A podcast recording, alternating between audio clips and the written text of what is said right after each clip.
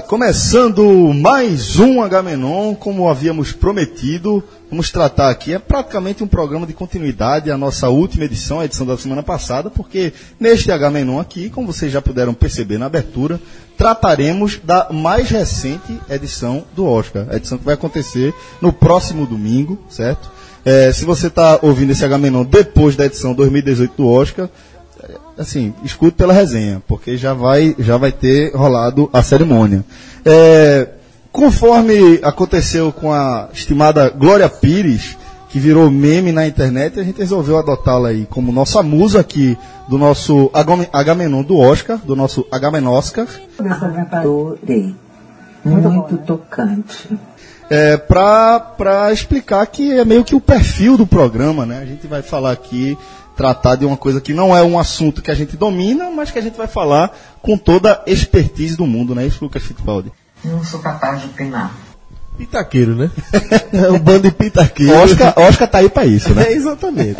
Aqui não vai ter opiniões abalizadas. Vai, Com, vai com exceção. Vai, mas não vai ser- Com exceção. Uma surpresa hoje, né? Pois é, pois é.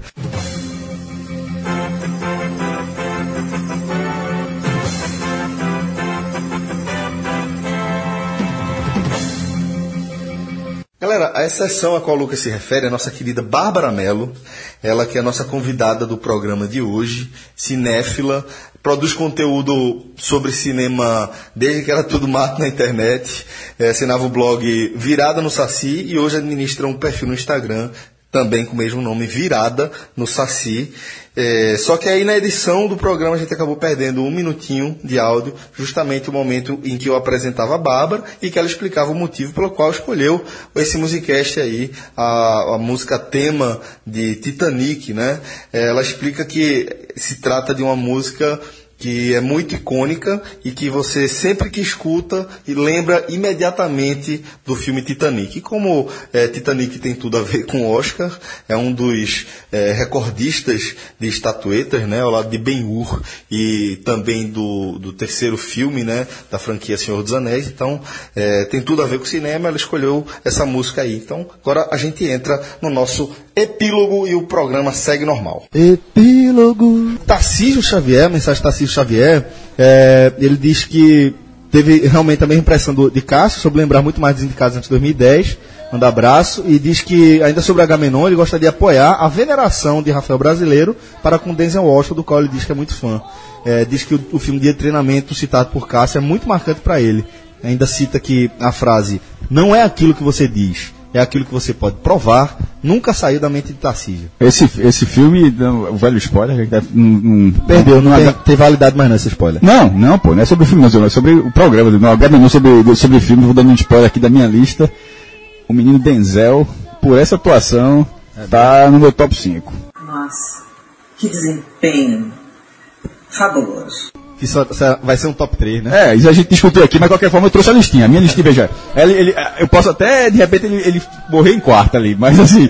Cortado na última lista. É, mas no, no top 5 o menino entrou. Nunes, né? Hã? Nunes. Nunes. Não foi convocado depois de lesão, né? Ó, O caso- é, Vai ter o caso de Denzel Washington. É Alexandre, paralelo não é o mesmo, não. Alexandre Andrade. Só pra explicar, já que fala ficou pé. Nunes, ele ficou, do Santa Cruz 78, ele ficou na lista final, ou seja, seria o top 3. Só que na verdade, é como se o filme, ó, esse filme aí foi com dinheiro público, não pode ser dinheiro público, tá fora. Aí, aí, aí muda. Andrei dos Reis. Eu lembro que o Cinema São Luís fez um fim de semana com todas as sessões de Titanic por um real. Olha aí. Tá vendo aí? Tu, foi, tu não foi nesse não, né, Bárbara? Fui não. Tem uma história até engraçada de Titanic. Então conta, por favor. Eu não me lembro exatamente quantos anos eu tinha quando o Titanic foi lançado, mas eu sei que eu cheguei do colégio e aí tava minha família inteira pronta pra ir pra sessão no São Luís, inclusive. Foi mesmo. Foi. E aí minha avó ficou com medo de eu ficar é, sem conseguir dormir por causa da tragédia. Eu era uma criança ainda. E ela me subornou pra eu não ir nessa sessão com a minha família. Subornou com quem? Cinco reais. e o pior é que eu aceitei. Qual ano? Qual ano disso? Rapaz, Titanic Titanic. é 98. 97? É, 95. 5 reais era dinheiro, meu irmão. Pois é, já dava Oxe, coxinha dá Coca-Cola no muito colégio. Dá hoje? tranquilo, dia seguinte, Tinha garantido já, né? tinha O lanche no garantido. dia seguinte. O salário, o salário mínimo era poderia 100 reais um pouquinho antes disso. 94, acho que 95. É. Ó, é, uma, aproveita, vou ler uma mensagem aqui, mandar um abraço também pro seu Aníbal, que está em terras lusitanas, vizinho da Rússia, né? Onde a gente já garantiu aí a nossa presença na Copa do Mundo. O cara, só pra, a nossa convidada, o cara tá em Portugal. O cara convidou a gente pra assistir a Copa do Mundo, só que a Copa do Mundo é na Rússia. Você vem pra cá, você quer- Tem, tem outro tanto de caminho que ele andou pro outro lado ainda. Deve estar na metade do caminho. Não, mas não é pra assistir na casa dele, não. É como se a, a casa dele fosse tipo, A base. A base. É, vocês ficam aqui vão indo pros jogos, tá? Vai naquela... O meu jogo tá tá O professor Aníbal já deve estar melhor ambientado, melhor familiarizado com a geografia da Europa, né? É, o homem trabalha com história, né? trabalha com história. É, até 2017 eu usava aquela cena inicial de Ryan, do resgate, para dar aulas sobre a Segunda Guerra Mundial. É, o desembarque ali na Normandia, ele está citando, né? E mesmo em 2017, os meus alunos ficavam de cara, de, De cara. de cara. É, aliás, esse filme trouxe a série Band of Brothers, Sim. falando Verdade. sobre os PQDs daquele Chris mundo. Spielberg e Peter Tom Hanks. Mas É. é, é- é- é focado nos paraquedistas da, da- daquele, da- daquela ação. Porque aquilo ali, ó, o nego chegou, o navio, teve gente que ficou só no navio, teve gente que entrou pra montar a base, teve gente que foi pro front, teve gente que foi. Meu irmão, teve tudo quanto é tipo soldado. E teve cara que disse, ó, bicho, de paraquedas, isso não vai de barquinho não. Isso. É, e aí ele faz uma série de perguntas pra gente. É, qual o, o melhor filme de guerra na nossa opinião? Vou ler algumas aqui. Qual o melhor filme de guerra na nossa opinião? Aí ele cita Nascidos para Matar, acho que é Full Metal Jacket, em, a- o título original, Platoon, Resgate do Soldado Ryan e Dunkirk. Pô, Apocalipse Sinal faltou aí. Eu hein? citaria. Eu citaria Nascidos para Matar. É, Nascidos para Matar, desse aqui é o que eu mais gosto. Pô, Platão e Apocalipse Sinal. Que é com pai e filho, né? Com, É, Shin, né? é, o- Sheen e Charlie Sheen, né? É, Resgate da Raia é muito bom. Excelente, É, excelente. radiação do raio, eu diria. Eu acho que pelo impacto, aquilo que a gente discutiu no programa anterior, pelo impacto da primeira cena do Resgate do Soldado Ryan, o quanto aquilo ali foi, foi importante ali pro cinema da época. E como ele falou, pô, em 2017 ele dava aula com aquela cena. Eu concordo. Eu acho que impressionante. o impacto do Resgate Solar do Brian é unanimidade, praticamente. Quem foi pro cinema na época e era o auge da. Não dá, pra, não, dá pra, não dá pra jogar na mesa Rambi Braddock, não. Eu pensei, Rambo, Rambo teve irmão, muitas- porque, ó, veja, o Rambo 1, ao contrário do que muita gente fala, que muita gente associa o Rambo ao segundo filme, que é ele quando tá, é o clássico, é o militar só com calça. Com calça. É, calça solda- coturno, mais nada. É um, saldo, E a é um soldado, sem, é um soldado de- sem camisa, que tá na guerra com a, com a faixa na, na cabeça, entrando lá no Vietnã. O primeiro filme, muita gente acaba passando despercebido, é tipo Sexta-feira 13, que o primeiro não é Jason que mata, é a mãe. E o cara pensa que Jason é um menino. E, e o Rambo 1, na verdade, é a volta dele para os Estados Unidos é a guerra pessoal, é, é tipo é o cara completamente traumatizado do Vietnã, voltar para os Estados Unidos traumatizado, não ser acolhido pela sociedade, muito pelo contrário, ele ser repelido pela sociedade, que era. tinha. é, os boinos azuis, eu não sei se não me engano, que eram. Não sei se é exatamente essa, essa expressão, to- mas todo mundo que voltava do Vietnã, porque tinha aquela. que Muita gente era contra a guerra do Vietnã e essas pessoas eram completamente destratadas na volta.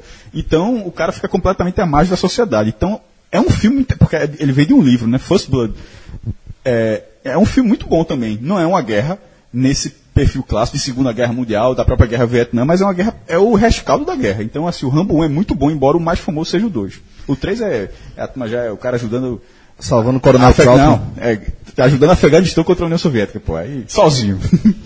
Que é- vou ler aqui é, a, é, a- a- é, Tiago Araújo. Seguinte, é, teve, teve esse diálogo né, no nosso programa anterior Quando o maestro perguntou como é que chama de vingança, não tá em nenhuma dessas listas de, de melhores Porque filmes. eu acho que Rafael lembrou e eu fiquei Ele indignado. falou de Denzel Washington, Sim. e aí foi quando chegou. Pô, camisa florida, pô. É aquela camisa florida de Denzel Washington, só com, só com Magnum na mão, um pente, e o cara resolve, o cara resolve tudo, meu irmão. É, pelo amor de Deus, tem que respeitar o cara. O pô. Magnum Penta. É. Penta de pistola, porra. Magnum é, é revólver.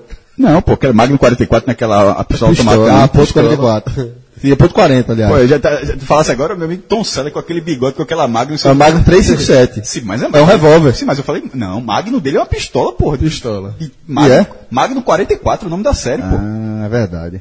Pode buscar aí, só se eu estiver muito enganado. E é, aí teve essa, essa, esse debate, né? Esse, o Cássio trouxe essa questão de como é que chama de vingança não estava em nenhuma das Acho é. Chama da Vingança. E aí Rafael meteu, chama da vingança é uma hora do rush no México. Foi. E aí Tiago Araújo, é, sobre isso aí, falou que se sentiu em um, episo- em um episódio de choque de cultura.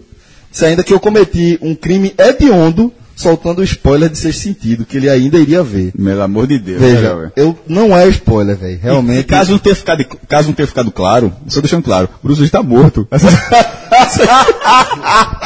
caso, caso não tenha ficado claro, assim, sobre, sobre esse spoiler, o Bruce Willis está morto. E a nossa preocupação é ter dado esse spoiler. é, né? é, exatamente. Então já vai aqui para errado. certo? Sobre o sexto sentido, fiquei puto, mas engoli seco que o spoiler venceu. Apesar de ter 21 anos, mas venceu, meu velho. É, é como se a, gente, se a gente fosse achar ruim porque alguém contou o final de Casablanca. Pelo amor de Pelo Deus. amor de pô. Deus. Mas a entregada do vermelho que Cássio Deus me fez nunca mais ver- querer ver essa porra. Mas veja, eu acho que é justamente o contrário. Quando a gente traz uma informação, que aí nesse caso não é spoiler, é informação. Né? Porque primeiro, o spoiler venceu. E outra, isso, não, isso, não, isso é quase um easter egg, se você colocar como se fala hoje em dia das, das listas, porque durante o filme você não, você não tem essa percepção de que o vermelho atrai todas as, todas as cenas ruins é, do mal do filme. Isso é depois o diretor explicando, e quando você vê a segunda vez e você vê essa relação, você, pô, meu irmão, toda vez que aparecia o vermelho era atrelado a, a algo. a- tem entidades do, entidades do mal, né? Então, assim, mas assim, assistindo o filme na primeira vez, em nenhum momento passou na minha cabeça que a maçaneta vermelha, porque, porque qualquer objeto vermelho que aparecer no filme, né? Cleiton Renato, meu lado nerd ficou magoado por vocês não terem falado do Oscar de Heath Ledger em uma das maiores atuações dos últimos tempos. Eu li- E que, querendo ou não, elevou os filmes de quadrinhos a outro patamar. Concordo demais com ele. Eu, eu vi, Tá algum desses coment- eu vi algum desses comentários. Não está na minha lista, mas agora. Tá na minha lista. Ou seja, consegui esquecer pela segunda vez. A atuação do cara em Batman. Pra ele mim é o maior vilão de todos os É tempos. espetacular. E segundo, foi um vacilo da gente. Eu, eu, eu li alguns comentários lá no perfil do, do podcast, porque ele é o único Oscar posto, né? Mas assim, fica pra parecer, pô, deu nessa situação, uma situação dramática e tal, mas não, meu irmão. É monstruoso. Ele, ele teria recebido de Ah, qualquer eu, acho duas coisas foda, eu acho duas coisas foda ali, de Heath Ledger. Primeiro, é, ele, ele fez com que o filme, o primeiro filme dessa, dessa trilogia de Christopher Nolan, do Batman, Filmaço. não fosse um filme sobre o Batman. É um filme sobre o Coringa. Né? Não, esse é o segundo, pô. Ah, sim, O primeiro é Begins. Isso, isso. Na verdade, ele fez com que as pessoas assistissem o Begins, porque o Begins não teve, não teve, não, Tanta foi- repercussão. não teve tanta repercussão. Mas depois de ver esse, a galera, isso aqui é a continuação. Pô, tem outro. Isso, isso. Eu estou na minoria que acho melhor o primeiro. Eu acho. Fred, é, Eu acho faz- eu, eu percebi, eu percebi daqui de longe que tu, tu tá fazendo uns textinhos ali. Se quiser,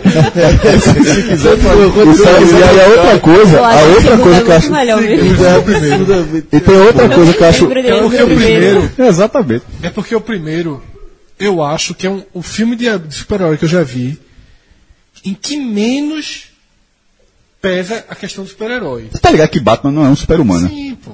Obviamente. Mas assim, eu acho que. a- Só pelo dinheiro ele é um super-humano. É porque ali é a explicação. Só pelo dinheiro ele já é um Eu acho que super-humano. foi, foi- ali foi, foi- foi- eu acho fantástico. Eu acho- O primeiro Batman dessa dessa série aí, eu acho melhor do que o segundo. O segundo é o que vocês falaram aqui, é uma grande atuação do Coringa, mas o filme em si eu acho E de Heath Ledger, outra coisa que me faz tirar o chapéu pra ele é, pra mim, de verdade, ele supera a atuação de Jack Nicholson. Mas, assim, Pra mim na- também. Ele supera. Na, na verdade, Jack Nicholson fica parecendo. Não fica. Não fica. fica, também. veja, não, pra mim não, não. porque a insanidade do Coringa, a insanidade do Coringa em, em- no- depois, que você, depois dessa atuação, a insanidade do Coringa de, de Jack Nicholson fica parecendo algo muito infantilizado. É verdade. E era outra época de, Veja, de, de- não, de filme de super-herói também, né? Mas então, depois de assistir, você vê aquele Coringa.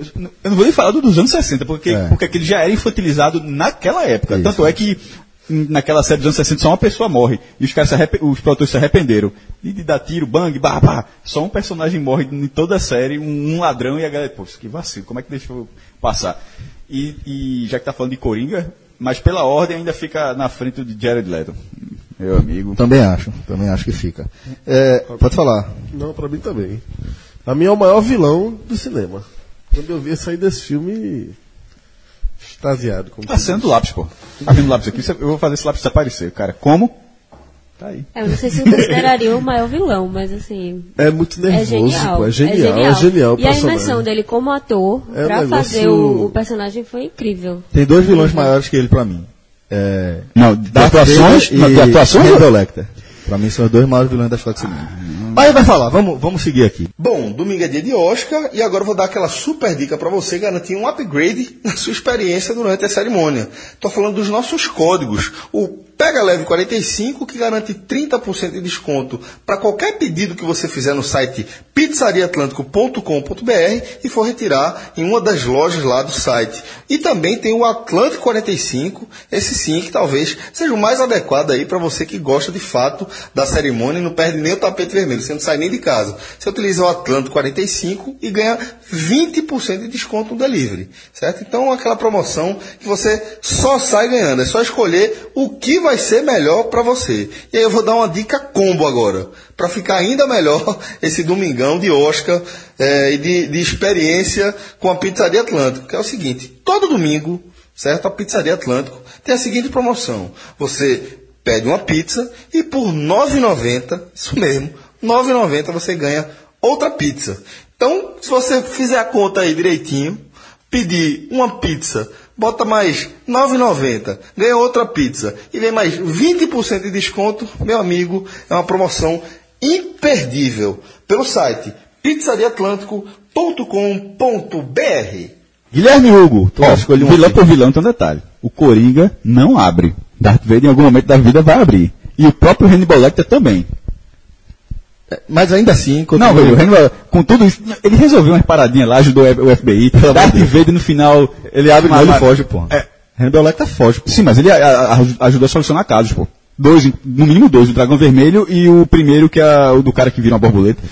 E o, e o, e o próprio Darth Vader mata o Imperador. Coringa, que eu saiba, não, não trabalhou muito com parceria, Ele não. é um anarquista. É, exatamente. É um anarquista. Do caos, né? É. Guilherme Hugo, a gaitada foi forte, do porquinho virando alimento para William Wallace. Detalhe, sabe de quem é o roteiro de Baby? George Miller. George Miller. Apenas.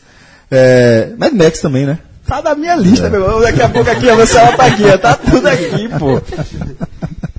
É, Lucas, outras, outros grandes filmes que não foram citados: Cassino, Homens de Honra, Hora de Matar, Duas Faces de um Crime, Morte do de Honra é legal. Ilha do Medo, 300, enfim. Gosto do são Medo, é muito muitos legal, né? e vocês realmente lembraram de ótimos filmes. E aí ele falou o seguinte: o que me deixou pasmo foi saber que Baby foi indicado para melhor filme.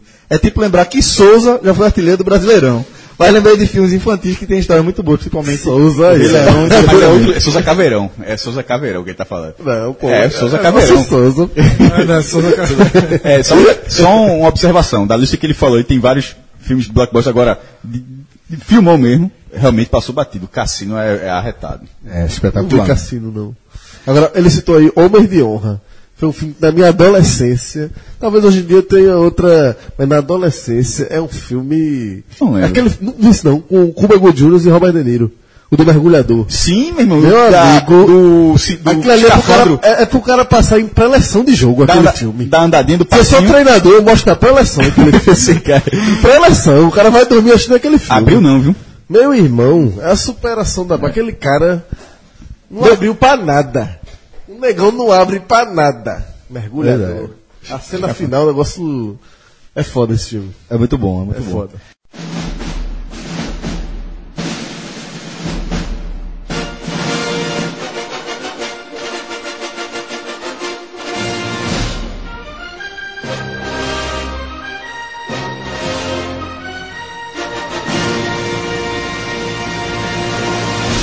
Agora, galera, vamos começar, passado aí o epílogo, nós vamos começar finalmente o nosso programa, né? Agradecer as participações. Só gostei de observações interessantes. Tem um monte que a gente deixou de ler também, porque senão realmente o programa fica muito o, longo. O Agamenon tem aquela coisa, me- mesmo a gente falando sobre nada, não aparece.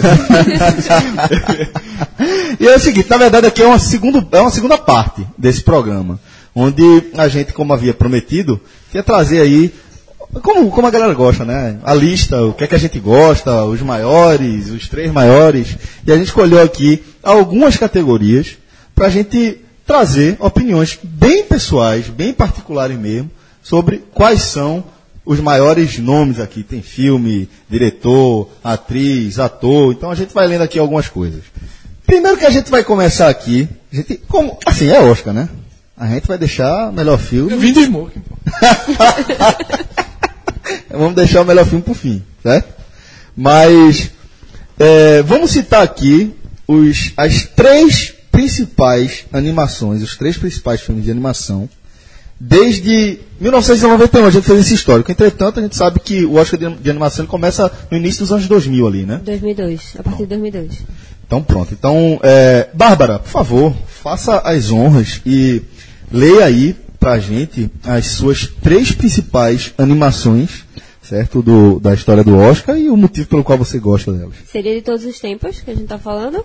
De 91. 91 pra cá. Aí vocês me pegam, mas vamos lá. Vamos lá. É, Rei Leão, eu acho que é o, o principal. Eu acho que eu, criança, com 5 anos, chorava com aquele filme. Então, Não, você chorar com 5 anos não é bronca, não. Pau é você continuar chorando hoje em dia. o pior é Porque que com 5 anos de idade, né? acho que todo mundo chora. Caramba, é triste. É triste Agora, a, observação que ela fez sobre o Rei Leão me quebrou. Porque o Rei Leão não existia categoria animação, ele entrava com uma categoria geral, de, Isso, de, certa Isso, forma. isso. Então, por exemplo, eu é, agora já passou, não vou colocar, não vou refazer não, mas eu teria citado, porque eu fui tão na, na, na, na- na pilha de ser animação de 2002 que eu acabei desconsiderando que outros filmes é, clássicos estavam nessa categoria aberta, como foi o caso de Rei Leão, que, é, que inclusive é um dos maiores clássicos da história. Né? Sem dúvida. Pois é, considerando já a partir de 2002, aí o negócio eu acho que fica até mais difícil, porque a qualidade dos filmes ficaram bem niveladas. Eu tentei escolher um e não consegui. Fiquei entre Up, Frozen, que eu acho incrível, e tinha mais um, mas eu não me lembro agora. Vamos ficar nesses dois mesmo, que eu acho que são os Então vou melhores. eu vou ler aqui os meus. É, o primeiro que eu vou, vou citar, vou ser bem rápido para a gente poder rodar aqui legal. O primeiro que eu vou citar é Toy Story. Vou botar Toy Story 1, certo? Podia ser qualquer um dos três, mas vou botar ou a obra completa. Vou botar Toy Story por ser a Um é de gênese. 96, ou seja, também não entraria Também na não categoria entraria. atual. Vou botar aqui por ser a gênese disso tudo que a gente está vendo aí, certo? É, vou colocar aqui também o Wally. Pelo seguinte, por ser. Eu acho foda a trama, ver. É um protagonista que não fala, é um robô quadrado, sem perna, e você é capaz de sentir exatamente o que ele sente. É uma história de amor, assim, da mais simples, que é um personagem que vai atrás do amor da vida dele. E ele vai atrás, seja por onde for. Não precisa de nenhum diálogo para aquele filme ser lhe emocionar. Até Esse filme é de uma delicadeza. assim, Não, Sensacional. o está na minha lista ímpar. também. Então já comenta. Não, justamente para não ter que repetir depois. Isso. E é tudo que você falou, e é um filme tão bonito que você fica até o último crédito, porque o robozinho tá lá, e para que você continue naquele universo. Naquele ali, universo, né? Naquele universo até. Tem uma mensagem ali naquele filme espetacular Não, não. sobre o futuro da humanidade, pra mim, que é Eu, esse filme eu não vi na época. Esse filme eu vi até recentemente, esse filme é de 2008. Eu não vi, tipo, em 2008, 2009, vi há, algum- há poucos anos. E é assim, é um é, muito. ele- primeiro, a, é, a beleza dele continua completamente atual, não foi datada de forma nenhuma. E é um filme, é um filme espetacular dessa lista. E aí, a, a minha animação predileta é, foge um pouco, ah, mas nem foge do circuito, porque acabou ganhando, ganhando vulto mundial. É a Viagem de Shihiro, é, é de Hayao Miyazaki, um diretor japonês. Ele escreveu e dirigiu o filme. É, para mim, a animação mais bem feita, mais delicada, com mais cuidado em cada coisa que você vê. A trilha sonora do filme é de torar a caixa dos peitos. E o filme é lindo, lindo, lindo, lindo. Então, pra mim, esses três: Toy Story, Wall-E e A Viagem de Chihiro. Já que eu falei, já falei Wally, tá na minha lista. É, talvez, talvez, é, não vou falar em relação à colocação em outros. Dificilmente eu falei, falei colocação, mas nessa eu vou colocar. Eu considero ele o primeiro nessa aqui. É, Procurando Nemo. Foi um dos filmes que eu mais me diverti vendo, vendo no cinema. Eu acho que assisti no Cine Rosa e Silva. Não posso estar enganado, mas acho que foi, foi ali. É, eu gostei demais. E Up. Up, eu, tirei, eu, eu tá, aqui Incrível. ficou entre All I e Não, Up pra é entrar. por exemplo, tem incríveis, tem Toy Story 3, quando falasse um, eu coloquei o 3, porque o 3 foi o único, o único que eu fiquei com vontade de chorar em uma cena de animação, que é a cena final. Eu disse, meu amigo, eu, eu tava dando a verdade, mas você não terminar assim, de jeito nenhum que você vai terminar de- de- desse jeito. É, Vale sali- salientar que ultimamente, assim, nos últimos anos, uma coisa que eu tenho observado da Disney, principalmente Pixar, que são as mais importantes, é que os filmes para para categoria de animação que acabam entrando são filmes que são voltados também para o público adulto, né? Isso, isso. E aí acaba que, assim, você vai levar seu filho para assistir o filme, tem um monte de marmanjo lá assistindo também. E chorando também. E chorando Você também. acabou de chorar. Eu sou uma delas. É, Lucas, Eu não fiz a lista porque essa lista é toda de última hora, né? De e aí eu não parei. Não... Mas eu citaria Rei Leão, com certeza. Toy Story. E o terceiro eu teria que pensar mais um pouco. Mas esses dois com certeza eu colocaria. e pra você, Figueiredo? É, a minha lista, pra mim, pra minha surpresa, inclusive, é, só um foi citado, que foi Toy Story. Eu citei pelo 3, mas na, na- O conjunto da obra. no conjunto da obra, como ele foi citado, e a gente pode citar três, eu tiro Toy Story para poder citar um que não foi citado e foge um pouco do circuito, que é as bicicletas de Belleville. É muito Fred. É um filme muito legal. Ele escolheu esse um só, pra- só pelo, pelo título, né? Só pra poder falar Belleville. Não, sobre a, a volta da França, tal de ciclismo, é bem, é bem bacana, é bem bonito o filme. E os dois do Circuitão, que pra mim são as duas melhores animações que eu já assisti, Monstros S.A. Muito bom também. Sensacional, me emocionou muito e divertidamente. Que, Aí o cara pode assistir adulto e vai, porra, isso é foda também. que, são, que é da linha mais atual, como a Bárbara falou, dos que são voltados para adultos, né? Vai ser- Divertidamente é um filme que, assim, eu não sei o que a pessoa que estava escrevendo estava pensando, mas aquele filme ele mexe com você de uma forma. É verdade. Você lembra a sua vida inteira assistindo aquele é, é uma filme. obra de arte ali. Inclusive, ele é do ano passado, né? Não, Ele ah, não, é um pouquinho. não. retrasado. Retrasado. Ele, pra mim, é o melhor filme do ano dele. É, É. é pra mim, a animação, pra mim, é o melhor filme daquele. divertidamente, né? Um Muito um bom, gigante né? que não foi citado, que foi Track, né? Foi um gigante do. do Mas eu acho que em comparação com esses, ele é, É o mais fraquinho, eu acho. Porque Ele é muito divertido. Ele é muito na divertido. época, ele foi, assim, bem importante. Mas eu acho que hoje em dia, quando você compara com os outros... Isso. E- Roteiro, e personagem. Um pouco de originalidade, embora ele ali ele faça justamente a galhofa pelos elementos de Príncipe Encantado, de, É. mas esses, esse- todos esses aqui são, Universo completamente original, são né? é, exatamente universos originais. É.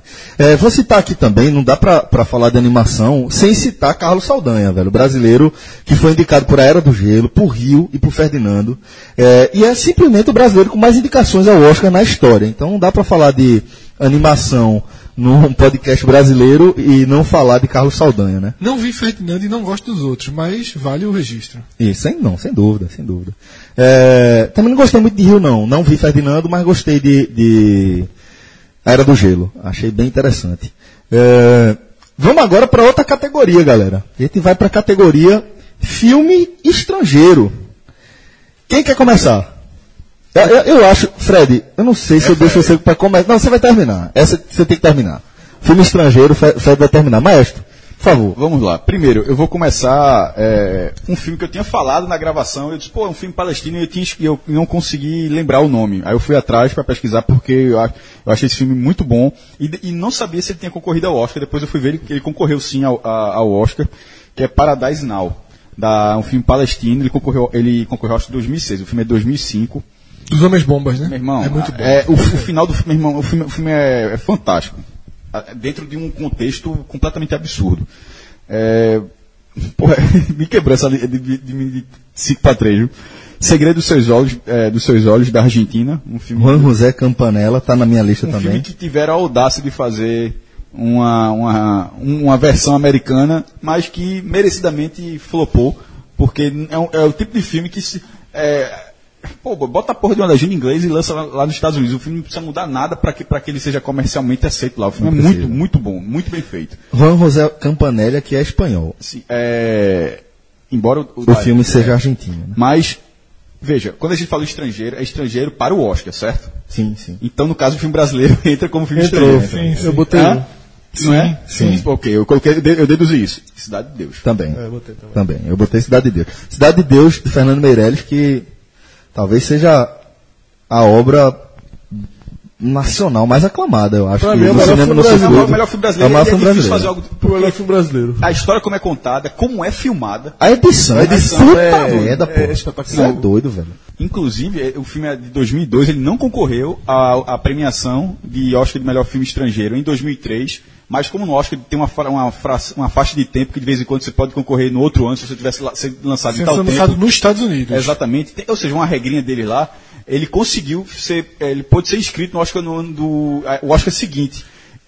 Mas não foi na categoria filme E ele estrangeiro. não poderia concorrer no Oscar seguinte na categoria melhor filme estrangeiro. Ele poderia em todas as outras. E aí ele entrou em quatro, o que é um recorde do Brasil. O recorde era, era é, Central do Brasil, que tem sido duas indicações, filme estrangeiro e atriz, Fernando Montenegro, aí ele quebrou esse recorde, embora ninguém ainda tenha ganhado nenhuma E premiação. duas grandes, né? Foi diretor e roteiro adaptado, são duas categorias. Não, eu considero as quatro grandes, porque as quatro é, é concorrendo com os Estados Unidos. Então, de certa Não, forma. As quatro indicações. E são indicações grandes, não são indicações pequenas, tipo edição de som, entendeu? Ou qualquer coisa do tipo. É um- uma E indicação detalhe, não é tão técnica, E né? detalhe, ele até teve técnica, mas foi a edição. A edição do filme é uma técnica muito nobre. É, isso é, mais, é a E parte mais nobre. Sem É um dúvida. filme que merecia isso. Agora, uma pergunta aqui, pra, quebrando um pouquinho a, a pauta. Vale mais um Oscar de melhor filme estrangeiro ou essas quatro indicações gerais? que Melhor vale filme estrangeiro. Que vale o reconhecimento do público, meu irmão. Não, mas não, veja. Oscar, eu acho que o melhor filme Não. estrangeiro ganhou o Oscar, né? Mas Eu acho que público, O Oscar. melhor Quem filme o Oscar estrangeiro foi o é, é A estatueta patamar. É difícil você lembrar de indicação. Mas você botar um filme estrangeiro concorrendo em quatro categorias Não, é é, muito raro. É gigante, é gigante. É uma outra Então, pergunta, isso na verdade. causa essa, né? já uma, uma certa. A gente podia perguntar, pronto, quer ver um né? negócio? Quer ver um negócio? O que é maior? Cidade de Deus ou A Vida é Bela? A Vida Bela ganhou o melhor ator. E a Vida é Bela Mas concorreu, ganhou, ganhou não, filme estrangeiro. Mas ganhou, concorreu- Não, concorreu o melhor Mas filme concorreu também. o melhor filme. Concorreu o melhor filme também. Concorreu o melhor concor- filme. ganhou o melhor filme estrangeiro. Mas concorreu nas Ganhou duas. o melhor estrangeiro. ganhou o melhor filme. Ele concorreu, ou seja, ele já Ah, é maior certo, porque ele ganhou o estrangeiro. É, certo, certo, certo. Concorreu ao melhor filme. É.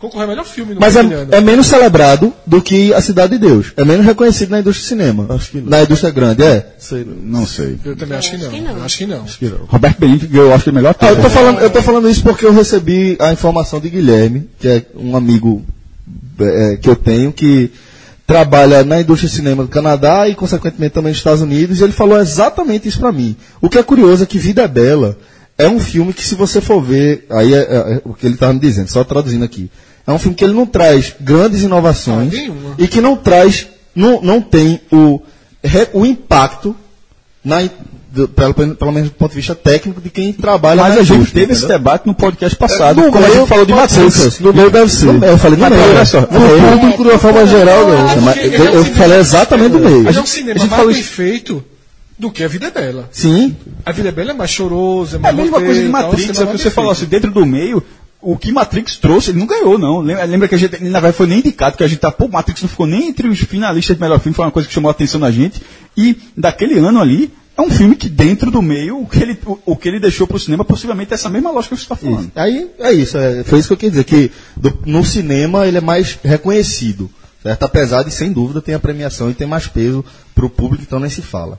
É, vamos seguir aqui com a categoria filme de estrangeiro. Eu vou, vou fazer o seguinte, já que, que o maestro já, já falou de Segredo de Seus Olhos e Cidade de Deus, foram dois filmes que estavam na minha lista. Paradise Now. E Paradise Now, só que falou desses dois especificamente. Eu vou citar o meu filme que o maestro não citou. O terceiro filme, que é O Labirinto do Fauno, de Guilherme Del Toro. Eu acho o filme espetacular, a gente já falou so- sobre ele no, no programa Caramba, eu, passado. veja, eu vi aquele filme como americano, não como... Pois é, concorreu o não, melhor estrangeiro, foi. Ele é. Ele é mexicano. Ele é mexicano. Mas eu, em nenhum momento passou na minha cabeça ele, ele sendo um candidato nessa É, lista. Ele- eu, vi, eu, eu vi como o candidato da lista geral. É, botei aqui em Ah, estrangeiro. tudo bem. e é, Lucas, Eu tinha colocado também Segredo de Seus Olhos e Cidade de Deus, mas tem dois diferentes. É, conta essa, Dudu. é, são três, né? Mas, Mas aí, como já citaram, dois. como já citaram dois, que eu não vou mais comentar, só um parênteses, Segredo de Seus Olhos, eu fiquei meia hora calado quando acabou o filme. É, é pau. Meia hora calado. É pau. É um, um filme que mexe com você. Você Paulo veio falar comigo, eu calado. você carrega ele para sempre, por, por um tempo ainda. Mas eu vou colocar aqui. A Vida Bela, também não vou, a gente já comentou aqui, que eu tinha colocado. E um filme muito bom, que é sobre uma história que se passou no Chile, na ditadura do Chile, chamado No. Eu acho que é um filme chileno. Ele foi indicado a melhor estrangeiro. Acho que não ganhou o Oscar, mas foi indicado. E é com Gael Garcia Bernal. Extraordinário esse filme. Sobre É, Pinochet, a época de, de ditadura lá no Chile, é um publicitário de um publicitário que faz uma campanha do plebiscito lá contra a ditadura ou não, com a população. Então o cara tem uma, um- uma ideia, se ele faz uma campanha totalmente inovadora. O protagonista é Gael Garcia Bernal e é um filmaço. Bárbara, é, teu... No, o nome, no, No. que é de não. Que é o ple- plebiscito, claro, sim ou não, né? Isso. E aí, Bárbara, seus três filmes estrangeiros favoritos? Eu tinha colocado aqui como unanimidade A Vida é Bela, mas é bem óbvio, eu acho, né? Em relação a, a minha preferência pessoal. Mas aí, vamos pro meu filme preferido, acho que um dos meus filmes preferidos, que é um filme estrangeiro, que é O Fabuloso Destino de Amélie Poulain.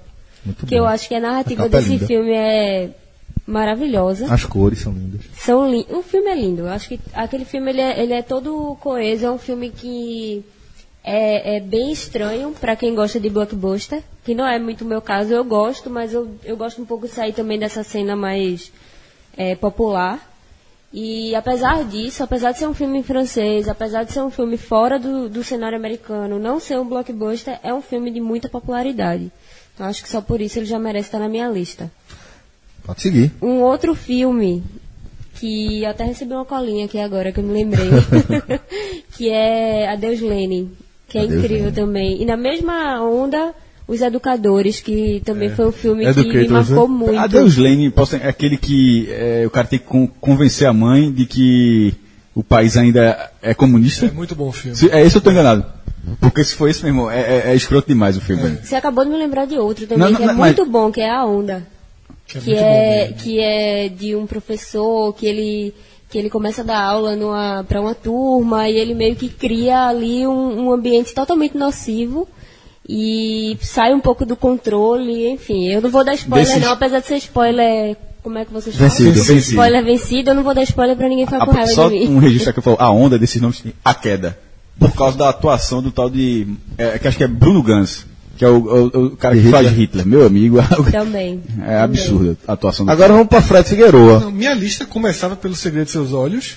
Certo. Já é mais falamos. citado aqui, né? Talvez se fosse fazer uma eleição de um aqui, seria ele. Cidade de Deus também está na minha Então os lista. dois. É, Os dois, Cidade de Deus. É. Agora, a, a terceira vaga eu pensei muito. Cogitei a Deus Lene. Quando eu vi você colocando o Labirinto, Fauno, o Labirinto Fauno, eu me lembrei do México. Que eu tinha, eu tinha anexado. E a aí, turma quer é, fazer isso, cuidado. é, no, no México eu citaria Amores Brutos, que eu acho um filme fantástico. Porém, o meu escolhido é um filme francês irreversível. Um filme Espetacular. Duríssimo. Intouchable é muito bom É, também. e que me fez uma. Foi a, a pancada que eu levei de irreversível é tão grande. E esses. esses o, o Cidade de Deus para mim é um filme tecnicamente perfeito. Mas esses dois filmes, O Segredo de Seus Olhos e Irreversível, é o que o Lucas falou. O cara termina o filme e o cara fica congelado. A porrada que Irreversível lhe dá durante e depois, que é um filme que é contado de trás para frente, é fantástico. Pois é, aqui eu ainda vou citar rapidamente sobre. Sobre tua mãe? Como é? Sobre. Isso, tua mãe também? É, é, ah, Fale com ela. tá- daqui a pouco eu lembro. É. Os filmes de Almodóvar, né? O de Almodóvar, pô. Fale com- é, tudo sobre. Tudo sobre minha mãe, esse. pô. Tudo Fale sobre com- eu gosto mãe. mais de é, Carne Trêmula, Eita, porra. dos de Almodóvar. Então, é, acho que os mais lembrados aqui foram Cidade de Deus e Segredo de Seus Olhos. Eu achei que ia dar a Vida Bela disparado de maneira unânime. Mas acho que nem eu nem Cássio colocamos, né? É, Coloquei no top 5. Caiu, foi Caiu cortado. na, na- na na- na última relação. Caiu na última.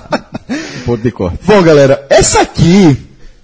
Essa aqui vai ter unanimidade. Isso aqui eu já garanto. Isso aqui é certeza de que vai- já vai ter unanimidade. Porque a gente chegou é, na categoria Melhores Atrizes.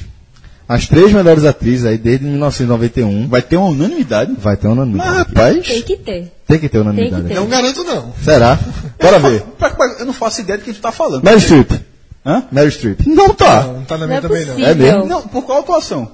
Por, Por todas. todas. Ela é só indicada, ela é só indicada. Ela, Não, é aquela, é se Meryl. Streep, Meryl Streep é, interpretou Meryl Streep. Oscar, ainda é indicada. É, tá concorrendo esse ano de novo. Inclusive, eu nem acho que ela esse ano merece, tá? Esse ano, agora, 2018. Não, não ela acho que ela merece, não não. merece. Tá? Só pra ter ficado aqui. Ela é uma baita atriz, mas qualquer trabalho dela é indicado. Mas eu fiquei, quando eu fui vendo aqui, E não é por acaso, é acaso. Não, mas qual é o marcante? Eu tô, eu tô curioso, pra, vocês- ela pelo conjunto da obra ou algum filme? Qual foi o filme? Velho, veja. Diga um. É, a escolha de Sofia, é, aquela Dama de Ferro. Dama de Ferro, é, é... Kramer versus Kramer. Não, pô, é 91 pra cá, bicho, que vai escolher É, 79, 91 pô. pra cá. Sim, mas Meryl Streep Não, porra, mas ele- Streep- não, ela não vai ganhar um prêmio por uma atuação de 79. Dama de Ferro. Diabo Veste Prada. Ela bota pra torar em Diabo Veste Prada muito. Muito, muito, muito, muito. Ela virou sinônimo de chefe Teve Kardashian, aquele, né? aquele também. Aquele também da, da. Putz, que tem aquela trilha sonora de aba. Ai. Mamma Mia. Mamma Mia, Mamma pô. Que por sinal vai sair agora o segundo, né? Nos Espetacular últimos também. 27 anos, a, a, a personagem de Mamma Mia, porra. Ah, Eu tô falei- a curiosa gente pra falou saber alguns, quem pô. foi a sua, então. Porque... É, vamos, vamos ver. Mas eu quis. Eu quis Vamos ver, vamos ver. Vamos. Tem que ter alguma coisa melhor que Meryl Não, não é Streep aí. não. Não, Pode ter do nem que Mamma lembrado. do que Mamma Mia. Não, não, não. Meryl Não, Streep. Meryl não Streep. citaria. Não, você Você, não, eu, eu dei vários exemplos. Você pegou um. Eu disse, porra, Mamma Mia faz Você, eu dei alguns exemplos e você pegou esse. Não. A Dama de Ferro. Foi o último. É, eu, fui- eu falei um. Tava aqui. Eu falei um. E nem foi o Aí último. rolou gol contra. E nem foi o último. Embora esteja. É, Mas Celso já leu os outros dele? quais são? as? Só tem um? Mary Streep? É, não, peraí, Então eu vou seguir. Kate Blanchett. Sim. Ah, mas por qual filme? Por Lady Galadriel. Basta. Por qual? Lady Galadriel, já basta. Mas por tudo também. Kate Blanchett, ela é bem... É, É porque tem, é, é fogo essa eleição por- pelo conjunto da obra, por, por mais que eu concorde em alguns casos. Por exemplo, um dos meus votos para ator é por causa disso, mas, por exemplo, Kate Blanchett na minha lista, ela tá por Blue Jasmine. pronto. Inclusive foi é o filme que, que, que ela ganhou o Oscar. Mas tá aí. Mas, mas, por exemplo, Lady Galadriel, ela tem. é- Ela é, é uma atriz. Não, eu que- falei, eu falei Lady Ga- Galadriel só porque é o meu filme favorito. né? Então, É só brincadeira. Não, mas tô dizendo assim, mas ela tem, uma, ela tem um N número de filmes. Então, assim, é por- é, embora cada um tenha feito seu critério, se o cara é pelo conjunto da obra, se é por um filme, eu não sei. Eu, eu coloquei todos, os, o- no meu caso, os indicados com o filme. Continua, Celso. Eu botei e, a, conjunto. e a terceira, Charlize Theron. Charlize Theron... Monster Ball. O Monster. Por Não, não é Furiosa. Monster Ball não. Por Furiosa Monster, também. Monster, Monster. é. É porque Monster Ball eu acho que é, é outro, é outro nome. É, a gente fez... É outro filme. é, é, a gente fez... é, eu, eu cito Charlize Theron, por exemplo, por Furiosa. Furiosa é um filme que ela pega um marco, um dos maiores ícones da história do cinema, que é o personagem Mad Max, e bota no bolso. Sim. Ela faz com que Mad Max seja um efeito de capô, né? Durante metade do filme, e um, um cara que tentou fugir do mínimo de responsabilidade, tentou roubar a galera e deixar a galera pra morrer, ela consegue contornar aquela história toda, e ela, velho, Mad Max Fury Road é sobre Furiosa. É sobre ela. Deixa, Também an- acho. antes de Cássio seguir a lista dele, Celso citou a possibilidade de ter unanimidade com Meryl Streep, não foi. Existe a chance de ter unanimidade Charlize com, Theron. Não, com Kate Blanchett? Vamos ver. Vamos seguir. Veja, na Eu minha, acho que sim. Tá na minha. na minha, tá na minha lista. Tá por Lucas. Não na minha não. tá pronto, tá fora. É, eu, comigo? Pode seguir. Vamos lá. É, Eu acho que Segredo dos Seus Olhos foi, não? Unanimidade? foi. Eu- Não, foi não, ela não colocou não. Ah, não colocou. É, Jodie Foster, porque O Silêncio dos Inocentes, que continua, como a gente tinha falado da outra vez, é o, é o último filme a ganhar os prêmios principais. Filme, diretor, atriz, ator e roteiro. É, o filme de 91. Ela foi agente da Polícia Federal, Clarice Starling. É, Halle Berry, A Última Ceia. É, engraçado que a gente, acho que foi Fred que a falar que não gostava Não, Celso. eu- Eu, gosto, eu gosto muito da tua série. É, Ellen Hunt, que era uma atriz, que nos Estados Unidos tem muito aquele preconceito de, de- de ator de série, ator, atriz de série, ator, atriz de filme.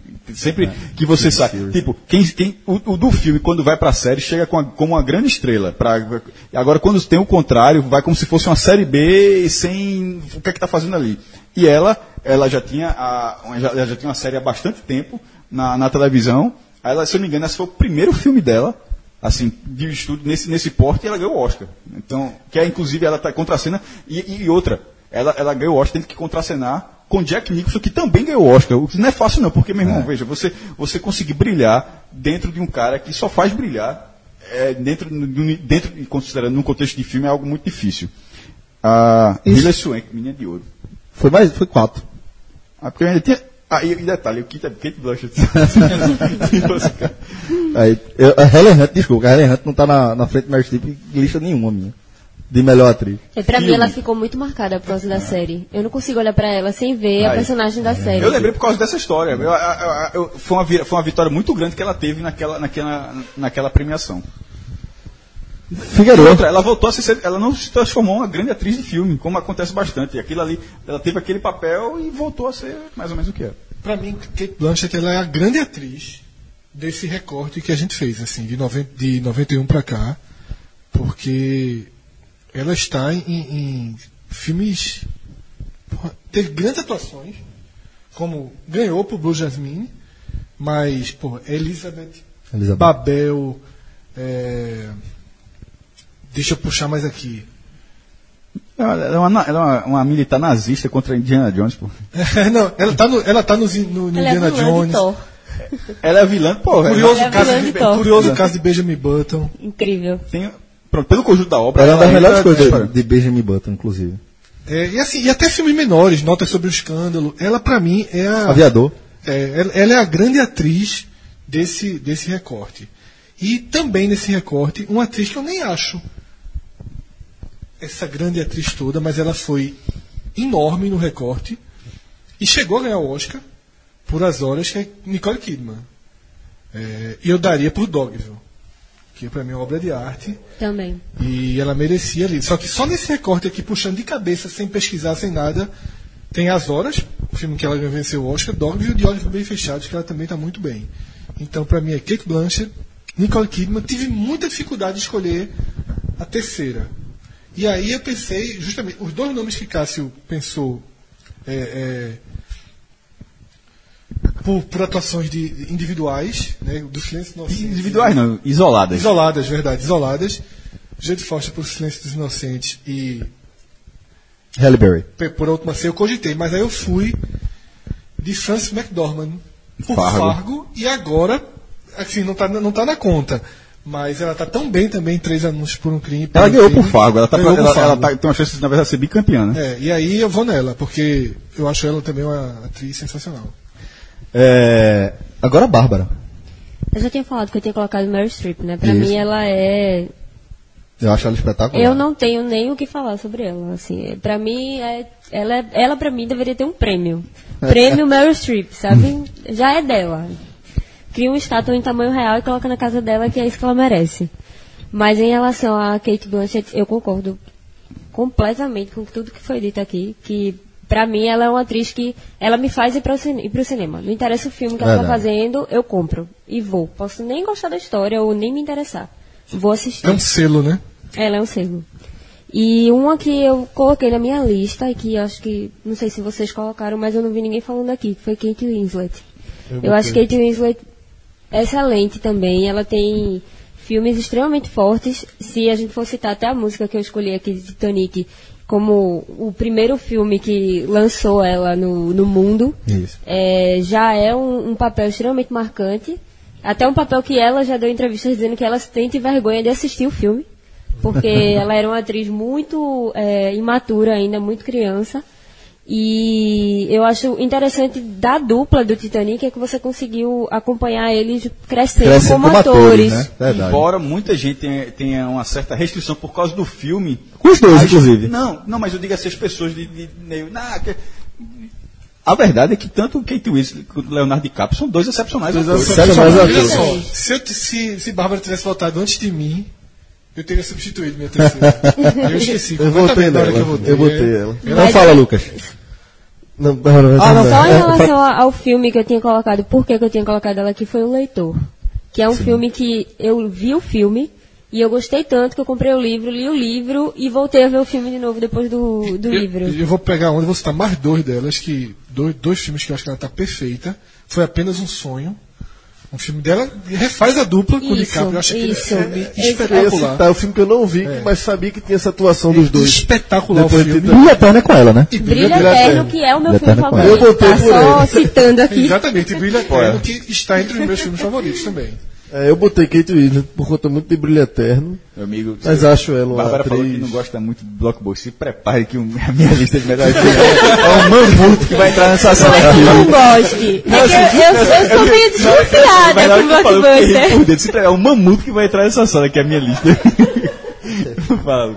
É, Kate Winslet, Meryl Streep também tinha colocado, e uma homenagem ao, ao Brasil, Fernanda Montenegro, estava entre as cinco aqui, como já, alguns já se repetiram, fazer uma homenagem. E acho que a atuação em Central do Brasil realmente é fantástica. Se a gente é, reo- reorganizar aqui, dá pra colocar unanimidade. Um Que ali, outro cede aqui. Mas não entrou não, entrou não. Entrou não, que ser é original. é. Vamos agora para a próxima categoria. Faltou alguém? Faltou alguém falar os três? Não, falou, né? É, a próxima categoria, melhor ator. Os melhores atores desse, desse recorte aí. É, esse eu tive bastante dificuldade. E Foi massa de fazer. esse foi, foi bom de fazer. Eu revivi muitos filmes. Bora CD, fazer cinco. É, abre, começa por Abre pro cinco, esse. Meu irmão, três, três me quebra profundamente, velho. Mas bora três. bora três para seguir a proposta do programa. Porque já, a gente já implementa um filtro já duro nosso. Só, a gente tem que ter feito uma coisa legal. Quando um cita, o outro já não. É. Então começa assim, pra não. Pra não ter discriminação também, tem que ser três. Começa. É isso que eu tô, tô- tô dizendo. Vamos lá. É, Daniel Day-Lewis, que ele vai ser lembrado para sempre na lista de melhor ator, não pelo número de Oscar, não só pelo número de Oscar conquistado, mas ter parado no, no auge, certo? Eu Parou sou, bem pra cacete.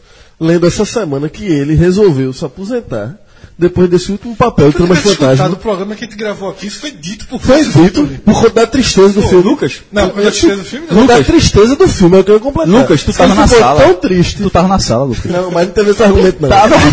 O que eu ia dizer era isso. O que eu ia dizer era isso, que eu vi essa semana. Porque eu assisti o filme, O Trama Fantasma, e disse que ele ficou tão pra baixo com, com, com o filme, sim, com o personagem, com tudo. Mas acho que chegou a falar dos antes. motivos. Acho que chegou a falar, pode ter sido. Mas Agora eu não sei se é 100%, eu tava lendo essa semana. Não Se sei tiver se. ajudado, eu concordo não sei se ele, corresponde. porque Aquele filme é triste. O filme é triste, então assim, e disse que ele ficou abalado e resolveu que não vai mais. Tá na tua lista Tem também? até, tá não.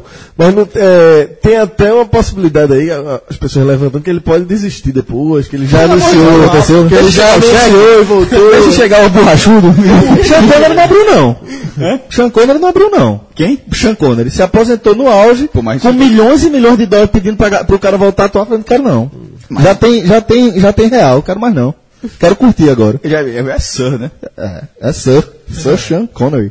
É, já comentamos aqui do Daniel Day-Lewis, outro que está na minha lista, Tom Hanks. É, mas todo mundo conhece Tom Hanks e as características dele. Vou dizer o que é que me chama a atenção em Tom Hanks, que é, não estou dizendo que os personagens que, eles que ele faz não são carismáticos, mas ele é um cara que tem o poder de pegar um personagem que se você fosse botar na mão de outro ator, não seria um personagem carismático e ele faz com que você não consiga desgrudar os olhos da tela. Você vê é, o Náufrago, com meia hora de filme, sem diálogo, sem você conseguir piscar, É você vai ver o Terminal, sabe? Que é um personagem, se você for É ver. muito legal. É, Velho, Eu descobri hoje que o terminal era é de Spielberg, né? Spielberg também. É, E então, até quando ele tem perso- personagens minima- bem minimalistas, Celso. Como um empresário da banda The Wonders. eu lembro desse É não. verdade. Ele, é- ele, é- ele, ele- ele- porque eu acho que ele é produtor do, do, do filme. O, o principal é a banda, que, tipo, ela, ela emula os Beatles, é aquele, aquele sucesso todo subindo na Billboard. E ele é um empresário, o papel dele é pequeno, mas toda vez que ele está na cena, você. vo- a- Você presta atenção nele, né? porque, dá uma, porque você sabe que tem a ó, não vai ser uma cena besta, não vai ser uma cena que poderia ser cenas deletadas, não, é uma cena que tem uma importância pro filme. Então é bem isso que você falou mesmo. Ele fez você se apaixonar por uma bola, né? Ele fez você se apaixonar por Wilson. E vender muito. Todos queriam um Wilson em casa. É verdade. É, e pra fechar minha trinca aqui, Anthony Hopkins. Mas diga o papel porque Não, tô, eu Não, não, tô, tô a entendendo o tua papel. categoria é conjunto da É, obra. tô, tô dando aqui um, uma explanação geral.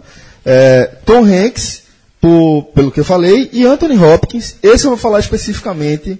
Lógico que Anthony Hopkins podia ser por tudo, mas por Hannibal Lecter de Silêncio dos Inocentes, que é um dos maiores, um dos dois maiores vilões da história de cinema, na minha opinião. Esse é foda. Então, essa é a minha trinca. Daniel Day-Lewis, Tom Hanks e Anthony Hopkins. os três estão na minha lista. Então é melhor Você só precisa dizer dois. É, mas, mas só pra, da forma como o Tá falou. aí o que eu tô dizendo? Eu, eu, É o soprar. Não, eu, eu nominei os filmes, no caso. O meu de Daniel, é, Daniel Day-Lewis, ele tem três Oscars. Um não entra pelo recorte, porque é 1990. Meu pé esquerdo ele é de 89, ele ganhou o Oscar em 90. Mas dois entram. Um que é Sangue Negro e outro que é Lincoln. Na minha lista, ele entrou por Lincoln. Ainda embora... tem gangues de Nova York Não, aí, esse botando não, pra tem fuder, indicações, é tem, foda. tem- E outra, de 91 para 90, pelo amor de Deus, o cara ganhou três Oscars dentro desse contexto da gente aí. É, Tom Hanks, pra mim, entrou por Forrest Gump. É, Se eu e escolher um, fantástica. Hanks seria Forrest Gump. Atuação Sim. fantástica. Anthony Hopkins pelo, pelo Silêncio dos Inocentes, como tinha falado. Não, Mas, como você falou do, do vilão, especificamente nesse filme, eu não gosto muito do segundo, de Hannibal. Assim, o segundo cronológico, né? Porque Dragão Vermelho, ele se passa antes. Antes. ainda. É, cronolo- cronologia da, da produção. Mas no trabalho de Silêncio dos Inocentes. Então, meus dois que, que Celso não falou são Denzel Washington, como eu tinha dito lá no começo, por dia de treinamento. Esse filme saiu, eu já, já contei, contei a história no programa passado, É eu Oscar. repito aqui. Eu, eu, fa- eu assisti com meu amigo Júnior, quando ele saiu do Oscar, eu disse, meu amigo, esse cara. E, É os do dois, e os dois foram indicados, ele e Ethan Hawke. Eu disse, meu amigo, esse cara vai ganhar o Oscar, meu irmão. A atuação dele. O, o cara, o cara disse, esse cara trabalha na polícia, porra. Esse cara, esse cara sabe, sabe que ia sair instigado do, do filme. E o outro é Champagne. Por, Esse eu, eu fiquei na, super na dúvida com Não, o Champagne. esse- Esse foi o, foi o último que eu cortei da lista. Não, esse cara é gigantesco, meu irmão. Enorme, o, o sobre Meninos Lobos. Puta merda, pô. E outra, ele é muito bom há muito tempo. Porque da época, esse cara, casou com Madonna, porra. O cara, o cara casou com Madonna nas- nos anos 80. Madonna faz a música do filme dele, que é, é, que é Rage, alguma coisa assim. É, ele é um ele vai preso, não, né? né, que ele é um adolescente problema, ou, ou tem um padrasto, é uma, uma confusão, é uma confusão danada. E ele, já, ele era muito novo nesse filme. Eu acho que o filme é de 86. E eh, ele já tinha esse destaque. Agora, ele é tipo um pouco Robert Downey Jr., né, meu irmão? Assim, a galera faz filme, mas faz muito problema também. Aí acaba. não é muito linear a vida, não. Mas é, porra, é a vida do cara. Mas é, é a mesma coisa de, de Tom Hanks em relação à credibilidade de cena, meu irmão. O cara não entra em cena pra você achar que vai ser uma cena merda. Pois é. E isso aí, isso mostra o tamanho do, do cara. Bárbara. Eu acho que eu seria linchada aqui por- pelas pessoas que me não, não- acompanham. Não vai linchar porque tá vindo ainda eu- melhores filmes e a gente já tá com medo do que você vai fazer com a gente. Calma que eu vou citar. Deixa eu citar. Leonardo DiCaprio.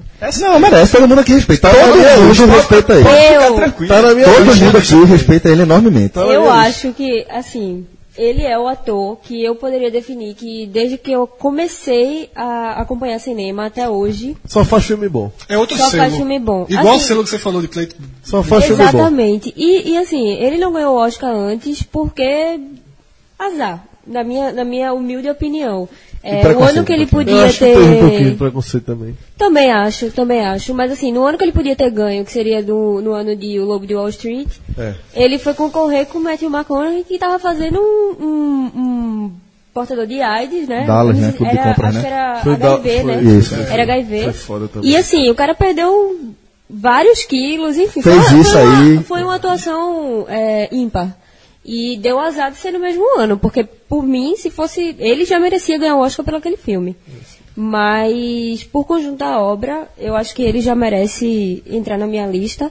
Eu tinha colocado também Tom Hanks, que Forrest Gump tá na minha lista de top 5 de filmes da vida. E... Você já entregou uns três filmes aqui, viu? Vai nem precisar falar mais. É, né? Não, mas aí a gente retro- faz outra retrospectiva. e dessa leva nova de atores, eu vou colocar Eddie Redmayne, que fez A Garota Dinamarquesa.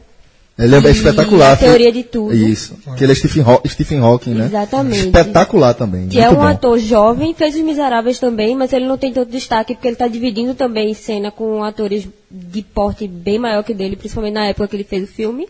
É. Mas em relação a esses dois filmes que eu citei, A Garota Dinamarquesa e A Teoria de Tudo, para um, um ator tão jovem já ter sido tantas vezes citado e nomeado em grandes premiações é assim um grande marco.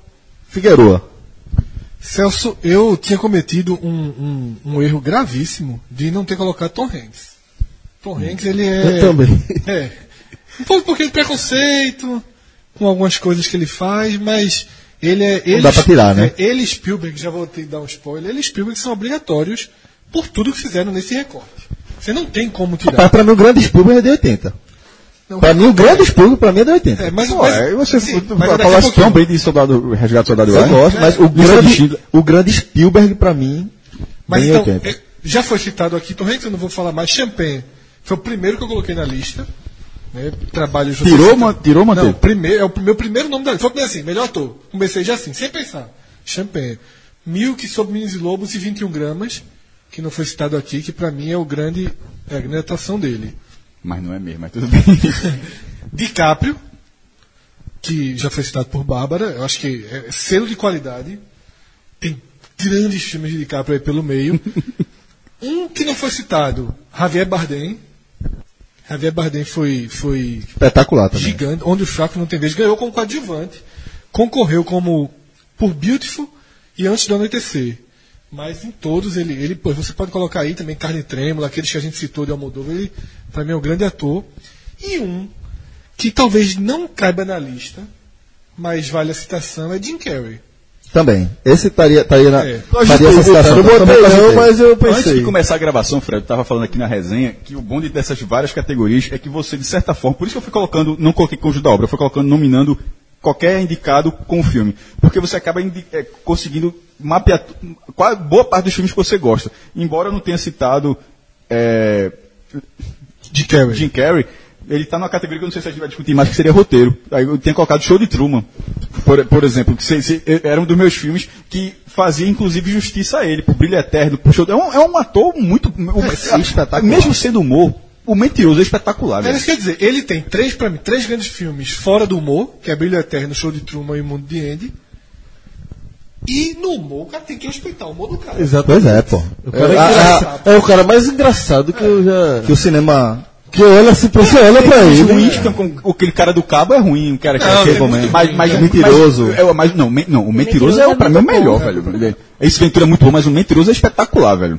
O Gosto, próprio Máscara é um. é eu gosto mais do Ele é Mario. muito engraçado. Eu vou dizer que eu só parei pra observar Jim Carrey com mais cuidado pelos papéis dramáticos dele. Eu não É comum, gostava né? dele como Eu também não. comediante. Só que ele é muito caricato, né? forçado. Ele é muito Isso, caricato. caricato. Mas é um Eu- eu perfil de mesmo, humor.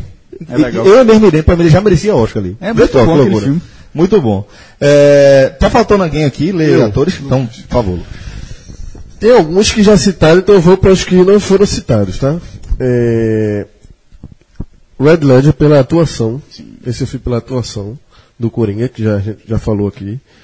É, coloquei Edward Norton, que é um ator que eu gosto pra cacete. muito bom. também. Inclusive citei um filme, Outra que é história As. Duas Faces de um Crime, e eu História Americana também. Mas As Duas já- Faces de um Crime é uma atuação A última noite também, a atuação muito fantástica. foda. E eu acho ele um ator... É outro Eu que acho tem- melhor ainda tem Clube da Luta. Luta, Clube da é. Luta, Clube da Luta é amigo. foda Ou seja, no conjunto da obra, o cara já tem quatro filmes excelentes. Ele é outro que tem o selo. Foi muito importante você votar para ele ser citado aqui.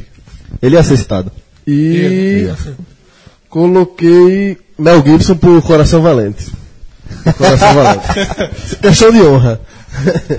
É, vamos seguir, então não faltou ninguém mais, né? Figueiredo. não, votei. Ah, eu falei, votou, esse votinho votou. de Mel Gibson podia deletar. viu? Eu podia deletar o Coração sexto. Valente, pô, pelo filme, não foi conjunto da obra, não. bot- bot- botasse meu metesse- Como Coração ator. Valente. Como ator. William Wallace. Com o William Wallace. Eu, mas preocupa não, vai editar essa parte. A edição está comigo, vou editar essa parte. Agora, É... Não me traía? Trair isso? Pra mim, não. Vou dar. o William Wallace aparece na minha lista, viu? É um monstro, pô. Então vamos lá. Aparece ainda. melhor filme, 95, tem que Nesse respeitar. mesmo filme ele vai aparecer. Galera, vamos agora para a categoria diretores. Ô, meio. Vamos lá para diretores. Quer começar? Já, já, já meteu Mel Gibson? Mel, eh, Mel Gibson, por esse filme, tá na minha lista, mas como diretor. Certo, então Mel Gibson, seu primeiro. É, não seria, porque tem dois casos. E Eu tava entre Kevin Costner e Mel Gibson. Eu disse, pô, porque os dois têm, Dança com a, mesma- Lobo, né? têm a mesma característica de atuar no filme. Eu disse, não, é, mas eu disse, vou na dividida o filme que eu gostei mais, embora os dois sejam muito bons. Eu coloquei Coração Valente na, na direção. Eu já não botei ele como diretor. E, é, e por- aí eu gosto muito de você ver como foi feito o filme, a cena dos cavalos, como já perto da reta final do filme, os cavalos entram tá, com aquelas lanças, e como aquilo foi feito na época, e você, você vê, diz, pô, meu irmão, o cara, a sacada que teve para fazer aquilo ali. É, James Cameron por Titanic. O cara, meu irmão, mandou, mandou construir metade do navio, porra. né, Pra, botou uma piscina lá, disse, bora afundar. E a, e a turma colocou, afundou e o negócio ficou bem feito. Poderia ter sido uma grande merda, mas não, não foi Tem o um caso. Titanic.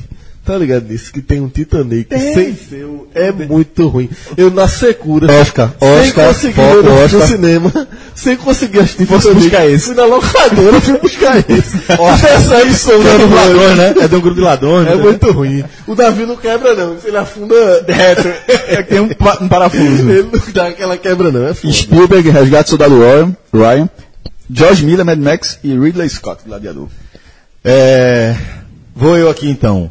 Eu vou. Ele, é, eu disse que, que, que Eduardo Norton apareceria, porque eu vou citar David Fincher por Clube da Luta, certo? O roteiro do, do, do filme já é Eu tinha botado o roteiro. muito foda. Eu tinha botado o é roteiro, muito Clube da foda.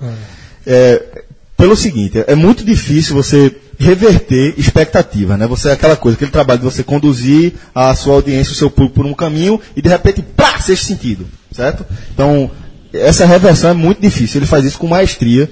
E assim como a gente citou em O Sexto Sentido, dá aquela coisa do, do valor de replay. É você ter a vontade de assistir de novo o filme e ter uma experiência diferente da primeira. Você Clube da Luta eu assisto todas as vezes que tá passando. É, eu também, eu também. Todas as vezes tá passando. Rock, pronto. Toda vez que tá passando, eu, eu assisto Clube da Luta. E você faz o seguinte, não, não é possível. Não, não, não, tá, não dá pra ele reverter desse jeito, não. Tem alguma coisa errada, faltou alguma coisa, deixa eu ver do começo o filme pra ver onde foi que ele errou. Não tem nenhuma ponta solta no filme. Nada, nada. Clube da Luta é espetacular. Então, direção, pra mim, David Fincher, por, Clube da Luta. É, Quentin Tarantino, esse, tô colocando aqui pelo conjunto da obra, né?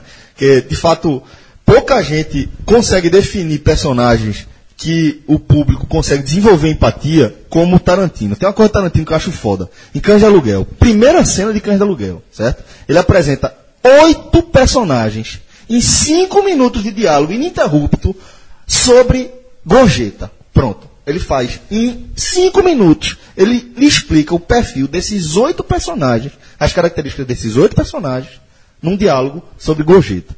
Então, Quentin Tarantino é, e Martin Scorsese. Esse sim, para mim, ele é o Spielberg que vocês destacaram desse recorte aqui. Por que eu tô falando de Spielberg?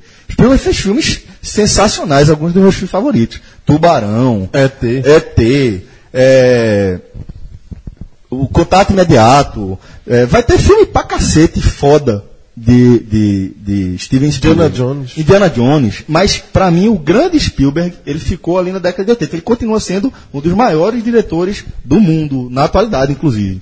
Mas, é, desse recorte, tirei ele, pela representatividade aqui dos outros, e meti o Martin Scorsese, que é um cara que nunca faz nada Será ruim. que Spielberg- Nunca faz É absolutamente nada ruim. Será Não dá que uma o bola fora. É o diretor mais famoso? Se você dissesse um diretor, eu acho que é. Eu acho que é. Eu acho que é. Também acho que é. Apenas que você associa o nome que você associa, direção de cinema, eu acho que é Fincher, Tarantino, Tarantino e Scorsese, Bárbara. Você acabou de falar os três que. Foi mesmo? Porra! Que acertado! Pelos, mesmos- pelos mesmos filmes Pelos pelo... mesmos filmes, não. Mas aí foi mais por uma questão pessoal mesmo. Ah. Não foi nem por. Porque assim, eu vou confessar que eu fui pega de surpresa, eu não sabia que a gente ia comentar aqui diretor, tá? Foi mesmo, foi. Foi. Então eu tive que olhar aqui rapidinho pra ver se eu me lembrava do- do- dos diretores que, que realmente me impactavam. Eu pensei exatamente o que foi falado aqui, que Spielberg é o primeiro que a gente pensa, mas Tarantino pra mim tem um peso muito grande. Eu acho que a empatia que ele desenvolve realmente, como você falou, é, é- é singular. E a assinatura dele é um negócio muito A foda, né? assinatura, você consegue trazer os É personagens... Tarantino, né? Você vai voltar aqui, vai voltar aqui na minha lista ainda. São, são filmes que têm temáticas é, pesadas, mas você acaba trazendo elas para, por exemplo, Festa Fantasia. Quantas pessoas já não quiseram ou se fantasiaram de algum personagem de Tarantino? Ele é constantemente citado. Então, só para dizer o último filme dele, assim, que Ele faz você ter simpatia por um nazista assassino. Pois é, exatamente. Eu acho. Bastardos Inglórios é um filme que, Foda, mim, quando não ganhou o Oscar, eu fui dormir revoltada. Eu também. Eu porque também. eu acho que essa deveria essa é ter uma das grandes revoltas de Oscar. E... É uma lavada, né? Que eu tinha dito aqui no outro Isso. programa, né? E o último, o último filme dele que eu, que eu vi e que me marcou muito foi Django. Que é Que eu também. adoro e que tem uma mais Que de tem uma capa. relação com Bastardos Inglórios também, né? Também, Que vem dos judeus e os negros, né? Uma coisa de Isso, vingança isso, também. Isso, então. isso. Figueroa, tá respirando aí, tô sentindo que você tá, tá querendo. Não, é, foram, eu acho que Tarantino era obrigatório estar na lista. Foi muito bem colocado, obrigatório, por esse recorte. Talvez seja o diretor do recorte, é, seja ele. Mas discordo de você sobre Spielberg. Eu acho que Spielberg, esse recorte é o principal Spielberg, porque pelo resgate do Soldado Ryan, por a lista de Schindler, que pra mim é quando Spielberg, Spielberg muda de, de patamar, é quando a gente não falou que Jim Carrey muda de patamar, pra mim com a lista de Schindler, é, Spielberg muda de patamar. E Com depois- lista de Schindler só, porra. Não, pra mim ele muda de patamar porque ele sai dos. Pelo perfil, né? É, ele sai do perfil. Pra uma Ele muda de patamar, mais- porra. Não, mas é- pra mim muda de. Ele ganha uma característica diferente. É, muda de- Mas ele já. Não tem como ele ser maior do que ser. Não, mas não é só mudar de patamar. É, ele, se- ele ganha um outro lado. Certo. Assim, ó, esse cara pode fazer outro tipo de filme. Tá, tudo bem. E ele faz também outro. Como. como ele faz outro, outro Filme tipo- mais denso, né? Exatamente, filme mais denso, saindo um pouco da questão. Mas deu umas erradas boas também. Deu, deu. Deu umas erradas boas ao longo dessa, desse recorte aí. Ele vai dar umas erradas. Tanto que foi o último que eu coloquei na lista, porque tem Guerra dos Mundos, tem umas besteiras. Tem muito- algumas besteiras. Por, por isso que Tom Hanks eu também pensei em não colocar. Porque às vezes o negativo Tem se sobrepõe. também, é. É, mas então, na minha lista, é, obviamente, todo mundo. Tarantino e Spielberg. Não, Tarantino. é, Tu, botou, tu falou que era obrigação? Mas na hora que eu fiz a lista, eu não lembrei. Eu fiz a lista durante o programa aqui e faltou. Não, mas tu falou agora, porra, que era obrigação estar. Tarantino está. Não estava escrito aqui na minha lista original, mas está. Depois que eu falei que durante o programa. Certo, certo, tranquilo. Mas vamos lá. Você botou Tarantino É. ou não? Não, eu não tinha escrito, mas agora eu aceito demais Ok, a entrada certo. dele. Todo mundo sabe que o diretor que eu mais gosto é Alejandro González É. Iñárritu. Por- Fez os filmes que estão entre. Se eu listar 10 filmes na minha vida, eu acho que eu assisti três dele. Então não teria como não estar. E acho fundamental listar aqui também por esse período, e estava na minha lista, os irmãos Coen. As... Ah, sim, os irmãos Coen. Onde o Fraco não tem vez, Sim. Fargo, o Grande Lebowski e uma série de outros filmes Eu não tenho paciência, sabia? para eles. Não tenho. Pra mim, é- o selo deles é negativo. Porque Eu também não, não- consigo captar a essência. Assim, Fargo foi um filme que é unanimidade, todo mundo fala, né? Que é um filme Eu maravilhoso é, e tal. Não consigo ver. Não consigo. Nem o do Tentei. Fraco não tem vez. Pior ainda. O Shrek não tem Pior vez é que eu adoro o Javier, Bar- Javier Bardem, mas não deu. não muito rolou. E eu acho que um merece ser citado como ponto aí fora que fez grandes filmes no período, que é Clint Eastwood. Pô, verdade. Bravura Indômita. Fez filmes absurdos. É... Bravura, Bravura Dome tem um detalhe, porque é, é um Qual que remake. É um Mustang, remake, né? É o nome, que é o nome de filme, de, de carro? Ah, é, esqueci. Daqui eu vou dar uma pesquisada. É muito bom, inclusive. É. Invictus é dele, é, né? É. Partimos agora para qual? Para melhor filme? Não, aí, aí falta Lucas Ainda ainda. falta, né? Diretor, eu tenho botado cinco aqui, né? Gran Torino, Celso. Gran Torino. Não é Mustang não, só parece. Gran Torino. Gran Torino é um dos mais recentes. né? Aí, ó, Eu ia comprar no YouTube, filho. Eu comprei. Gran Torino. é muito bom. Aí, pô, Mina de Ouro. É, o Sniper americano. Muito bom mesmo, velho. Muito foda mesmo. E aí, você, e aí ele vai mostrando alguns lados também. Sobre Meninos e Lobos, que foi citado aqui. Algumas vezes é dele. Então, é um cara que precisa ser, ser listado aqui. Pra, pra não repetir, o Woody Allen, o Woody Allen que não tinha sido citado ainda. Esse eu O acho que conjunto foi da ruim. obra. Esse não foi tão bem no período, mas ok. Conjunto da obra, né? O Net Point, eu, eu gosto muito. Uma noite, é, Meia Noite Paris, eu gosto muito. Meia Noite Paris é o Enfim. melhor pra mim do, do recorde. É, Scorsese tinha colocado, Tarantino e. Pronto. Pronto. É isso. Se eu fosse refazer minha lista, se essa pergunta, eu trocaria os irmãos Coen por Tarantino. Pro Tarantino, né? Pronto, boa. Pode refazer. Refez. Pronto. Aê! Unanimidade! Temos uma... Tarantino não é? Não. Ah, porra! Maestro. Não, não. Não? Eu já falei aqui que eu trabalho, meu amigo, com, aque- com aquele filme, ó. Quando tem aquele filme que bota 10 estudos pra dizer que fez um filme só, hum, é meu amigo, é só aqui, ó. Fox. Aí começa o filme depois. Com aquele, ó. Fox, apoio não sei o que, apoio não sei o que, apoio não Se sei o tiver que. em três salas, pelo menos não fez nada. É, é, é, meu amigo, você tem que estar passando Tacaruna no Plaza do Recife. No- se- e, e alguns ainda existem, Guararapes também. Não tiver, meu amigo, você vai ser. Hum, O cara não pergunta, esse filme tá passando aí. Vê os horários em cada cinema aí, por favor. Não, cara, só tá passando na Rosa Silva dizer. Bom, chegamos, chegamos aqui ao momento máximo desse bloco do programa, é, onde a gente vai definir os três principais filmes desse recorte pra gente, certo? É, quem começa aqui? Cássio. Maestro. Os filmes Os três maiores filmes. é, não é por ordem. Não, é, livre. é. Três ou cinco? Matrix. Porque e- esse, e- esse eu fiquei. Eu também. é, Lucas falou que ficou meia hora depois de ver o Segredo dos Seus Olhos. Esse eu fiquei assim, sem acreditar que estava fazendo parte da lista. Enquanto eu tava vendo o filme, É, eu tava exatamente. sabendo que aquilo ali era história. É o exemplo que eu tô dando. O Lucas foi depois. Durante, durante o filme, eu vendo o filme, eu disse, meu irmão, isso aqui não é normal não, velho. O Que... Bullet Time faz você fazer. Não, peraí, peraí, peraí. peraí Mas peraí, não peraí, só aquilo, Peraí, é- onde é é- isso é cinema mesmo? A estética do Porra, filme, pô, velho, irmão, foda, quando eu foda. tava vendo aquele filme, eu disse, meu, velho, isso aqui é... O, o- o roteiro, o roteiro ele não é tão original, né? É, Embora seja. Ghost in O the Shell. um, hã? Ghost in the Shell, é Mas em cima no- Ghost in the Shell. Não, mas em 99 eu não sabia nem que existia isso. Então, assim, pra mim era original. Tá, mas não é exatamente isso que significa original, né? Não, mas, pô, mas acho que pra- a grande maioria do Não, público... pra grande maioria sim, era, pô. Era, É, virou era, tipo, Se deixar, mais- era, era um anime, ficava Mas- ali não, mas- restrito mas, no... ok, mas em 99, as pessoas que estavam vendo aquilo Não, ali. eu Sim, eu entendi o que você falou, mas só pra dizer assim que é, não é original, porque lá no Japão tem o anime. Só assim pra não ficar preso Ah, a mas isso. é isso que quer dizer original, pô. Não, pô, é isso que eu tô dizendo que quer Aí- dizer original. Mas aí eu, eu Para o público, assim, tu para- tá sendo mais. Não é um roteiro original.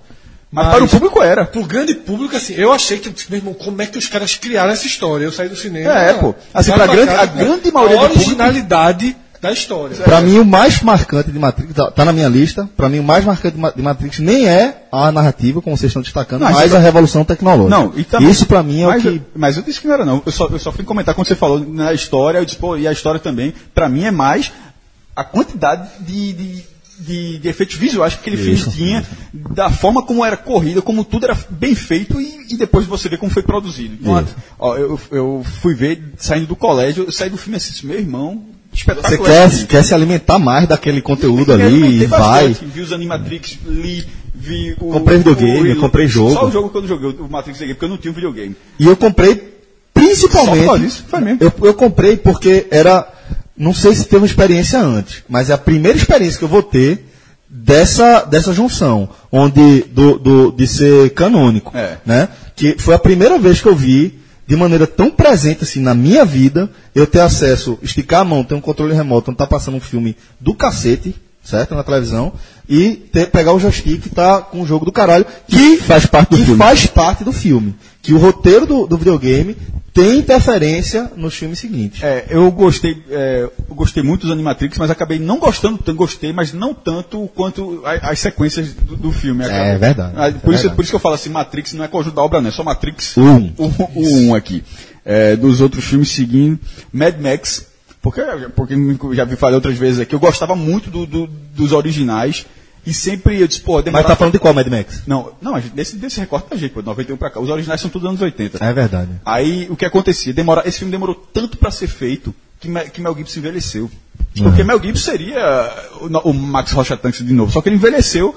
é, e quando mudaram, colocaram Tom Hardy, o novo ator, você fiquei reticente. Eu disse, porra, o, porque o filme era muito Mel Gibson, tem a, a- imagem do que ele estava no filme. Então, tanto é que no final das contas acabou sendo é, Charles Charlize Theron. né? Theron. Mas acabou não sendo problema nenhum, porque o universo construído dentro desse filme fez, voltou a ser a mesma coisa como muitos outros filmes de, de Matrix. Tem quadrinhos sobre isso aí, É, exato, inclusive quadrinhos, exato. como surgiu, como Furiosa, isso como é- porque ela fala que ela, Furiosa, que ela, ela encontra lá que as mulheres lá da areia e você ela mostra como é que ela fez aquilo tudo, como perdeu o braço, como tudo. Aham. Então assim, e, a- e a esse, esse foi o único filme da minha vida que eu vi duas vezes no cinema. Nenhum outro filme eu já fiz isso aí. Eu, o segundo foi só pra ver no IMAX, lá no Shopping Recife. O Retorno do Rei, esse pelo conjunto da obra. Também botei. Porque são os três. É isso. Não é só ele. É, é- Botei, é- botei. os Esse. Matrix e Senhor dos Anéis foram os dois que eu coloquei também. E pra sair um pouco menos blockbuster, mas não tanto um sonho de liberdade. Que é, o- é o filme tipo rock. Passou na televisão, eu deixo, Deixa lá vendo. deixo né? lá vendo. Só tem uma diferença tem esse. a origem, viu? Só tem uma diferença Você esse. com o quê? A origem. Só tem uma diferença. Quais, quais foram? Inception. Origem, Não, não, é, tu a citou origem os é Martin três. Martin Scorsese, né? É. Os três: Senhor dos Anéis, Matrix e. Pela ordem, 99 Matrix, 2015 é, Mad Max, nem foi pela ordem, 94 Sonho de Liberdade, 2003 Senhor dos Anéis e A Origem 2010. Aí tem quatro na lista? Tem é isso? cinco. Tem cinco. E os três, os três principais seriam quais? Mad Max, Senhor dos Anéis e Matrix. Tá. Mad Max, Senhor dos Anéis e Matrix. Então só tem de Mad Max diferença pro meu, então vou ler o que é diferente do meu em relação ao maestro, que é Pulp Fiction, Tempos de Violência. Tempo de Violência, é, pelos personagens, né? Pela história em si, mas é, já falei aqui sobre Tarantino, então vou dar uma resumida naquele filme, ele ele acho que ele bota características muito claras ah, nos seus personagens. Eu achei isso bacana de ter identificado com isso na época. de- até fiz uma relação aqui eh, de Vincent ser aquele cara que é a lealdade. Tanto é que ele é, é- é- o, o chefe dele, Marcelo, confia que ele leve a mulher dele para dançar, não sei o que, não sei o que. Então ele é a lealdade. Aí tem Jules que é o, o, o, personagem Samuel Jackson, que é a revelação, né? O cara que tem uma epifania ali e tal, não sei o quê. Aí tem Marcelos, que é o cara do orgulho, que justamente tem um orgulho ferido na cena é, da, da, da loja lá da espada. Tem Butch, que é o personagem do Bruce Willis, que é o cara do orgulho, que é uma- um coração de pedra, mas que o coração dele também é mole, você vê na relação com a mulher dele. Então, assim, é um filme que marcou muito a minha, minha esse trecho, esse recorde da minha vida, pelo tempo, eu era um adolescente e eu estava vivendo aqueles conflitos de adolescente e a identidade visual com a qual eu tive, que eu, que eu tive com, com Pulp Fiction, eh, e a identidade cultural até que eu tive com Pulp Fiction foi muito marcante para a minha vida ali, meados da década de 90. E, sem dúvida, foi um filme que me marcou demais e que eh, me mostrou uma coisa que ali eu achei meio surpreendente, que é a possibilidade, certo? a força de você fazer algo independente, de você conseguir construir uma coisa que é fora dos padrões, que é fora do, do que é, é, é, é, o, o conceito vigente dita lá e você fazer um negócio foda. Então acho que Pulp Fiction, por esses Fazer elementos, com aí, que o mercado aceite, abrace e incorpore. Isso. Exato. Subme- Submetendo a você, não Exatamente. você ao mercado. Perfeito, maestro. Perfeito. Então, por Ou- isso ou- aí. Ou parcialmente, pelo menos. Isso, isso. Por isso aí, é- é- essa análise do maestro, essa síntese, para mim eu fecho a minha análise de filmes. Vamos aqui com o Lucas Fittipaldi. Vai dar a listinha de cinco, né? Vamos lá. Três. Todo mundo é a- cinco. A, lista de Não. três. Todo a mundo é lista- cinco. Não, pô, a lista de três, aí você, você Sabe pode porque citar todos dois. já foram citados, quase todos. Não, mas cite três, porra. Pode ter Três cacete. É, você pode citar os outros dois, mas os três primeiros. Os que ficaram fora da sua lista. Pra, pra não repetir, né? Botei Forrest Gump. Certo. Botei Batman, o Cavaleiro das Trevas. O segundo, ótimo. É... Porra, tá fora pra botar o terceiro. Coração Valente, lógico. Coração Valente. Quem ficou de fora? Pode saber. Quando, quando, Segredo de seus olhos e Pulp Fiction. quando o homem grita freedom, meu irmão, não abre, a- a- ali é o cara que eu mais vi segurar a onda, meu irmão. O cara não abriu nunca. O, o, o outro, o, o Carrasco é tava o fazendo. conjunto, é o conjunto. Ali é do William caralho. Wallace é foda. Então pronto, bem escolhido aí também, menino Lucas. É, Figueroa. Um que já foi citado, Matrix, que eu acho que é fundamental mesmo. O outro foi citado por Lucas, O Segredo de Seus Olhos. Dogville. Esses são os três primeiros. Não, é. Então fala os outros, depois escolhe os três. Tá. Brilho Eternamente Sem Lembranças. E aí eu tava dividido até outro momento aqui entre Reversível e 21 gramas. Mas vou ficar com Reversível. Esse é o quinto. É, agora meus três Agora os três seriam. Matrix, Brilho Eternamente Sem Lembrança e Dogville. Bela escolha também. Sortido. É, é. E não tem nenhum filme iraniano aí. Isso me surpreendeu. Esse me surpreendeu. Bárbara? É, a maioria dos filmes que eu tenho colocado aqui realmente já foram citados. O que. Tá vendo que eu gosto também de blockbuster? Eu gosto também de blockbuster tanto assim. Mas. Amélie é, Poulain. Amélie Poulain, com certeza. Certo. Com certeza. Um dos três ou um dos cinco? Esse tá nos cinco. Então vamos lá. Fala aí a tua lista e depois diz quem são os três. Nos três ficou Brilho Eterno, Certo. Realmente Sem Lembranças. Esse é o primeiro. Eu tenho que assistir esse filme uma vez por ano, religiosamente. Eu sou adepta de tradições. Tem data, tá? tem data pra assistir? Não. Não, né? é aquele dia que eu tô mais introspectiva, eu vou lá e coloco ele pra assistir. e Sempre dá certo. Mas nunca tivesse vontade de apagar ninguém da, da memória, não. É, eu difícil. Olha, não se preocupa não. Se der merda, se der merda, joga o código do Village e levanta Ah, todas as casas. Fique tranquila. isso. Fique tranquila. Mas eu acho que foi o filme, assim, que o, prim- o primeiro filme que eu tive contato e que eu tive vontade, terminou o filme, eu já tive vontade de assistir de novo. Certo. E todas as vezes que eu assisto, eu descubro uma coisa nova, é incrível. A, a- o poder que esse filme exerce sobre mim. Eu tô falando de uma questão bem pessoal mesmo. É, já em segundo, eu coloquei Forrest Gump. Eu tenho também um apreço muito grande para esse filme. Inclusive, na minha lua de mel, eu fui para Cancún e eu fiz questão de ir no Bubba Gump. Eu tenho uma plaquinha mesmo, na minha porta. Ao na contrário minha... muita gente, realmente existe a rede, fizeram. Existe, pois é. E na, minha, na parede da minha sala tem a plaquinha do. do Acho que Run, todas as referências do filme são reais, não, né? não, não, veja. O Bubba Gump, ele é feito depois, engano. Isso, Ah, ele é tá, derivado tá, tá, do tá, filme. entendi, é. entendi, entendi. Montaram uma franquia a partir do ficou tão filme. popular que a galera criou a franquia entendi, por causa do filme. Isso pra mim já mostra a força É, desse filme, sabe? E fora, assim, as referências que eles fazem, eu acho que até vocês falaram isso no último programa, que usam várias referências de slogan, de, de marcas famosas, enfim. E cara- fatos gente- O cara, né? criou, o cara criou um dos emoticons mais famosos Pois do é. mundo. carinha. O Smile. O, o Smile, o meu irmão tava ali na lama, botou a mão pro meu irmão, já criou. O Just Do It também, né? Qual? O Just Do It também, da Nike. Da Nike. Da Nike. Da é, Nike. É. É, é, aquele filme é maravilhoso. E por último, na lista dos três, eu coloquei a lista de Schindler, Certo. pelo pela importância do filme, eu acho assim. A, a história é, é uma história pesada, mas ela, eu acho que não vai ficar, nunca vai, vai, vai ficar velho falar sobre, sobre aquele momento Sobre da, Holocausto, da história né? mundial, porque é, é, ele precisa ser relembrado mesmo. Mas a turma tá esquecendo, só pra. É, então, pois é. Talvez esteja na hora de lançar um, um filme de novo sobre isso, mas enfim. E Os outros vou- dois? Não, eu vou me dar o direito, já É? que eu sou convidada, Sim, você tem todo direito do mundo, pode falar. eu vou me dar o direito de cinco fazer, aí. faz- não, fazer uma menção honrosa de um filme que não está entre 91 e 2017 Faça. e 18, que é Mary Poppins. Que é um filme que eu adoro, que é um filme que mistura animação Não é, da, não é da faixa de tempo de Fred, não, viu? É de. Ele, ele concorreu em 65. Ah, ele não assistiria nunca. Não tem, mais, não tem perigo dele ver. Pois fica aqui a dica, então, assistam Mary Poppins. E quem tem filho pequeno, eu acho que tem que estar na educação da criança assistir. É. Tanto, assim, e agora está numa fase muito, muito de ter no boa. YouTube pra vender. Tem não? Pra alocar? Talvez tenha, eu acho que tem no Netflix, se eu não me engano. É. Se não me engano, tem. Mas, enfim, é um filme que tá agora, tá voltando. Teve um filme da Disney é, sobre o, o- A personagem. a personagem, a, a- a né?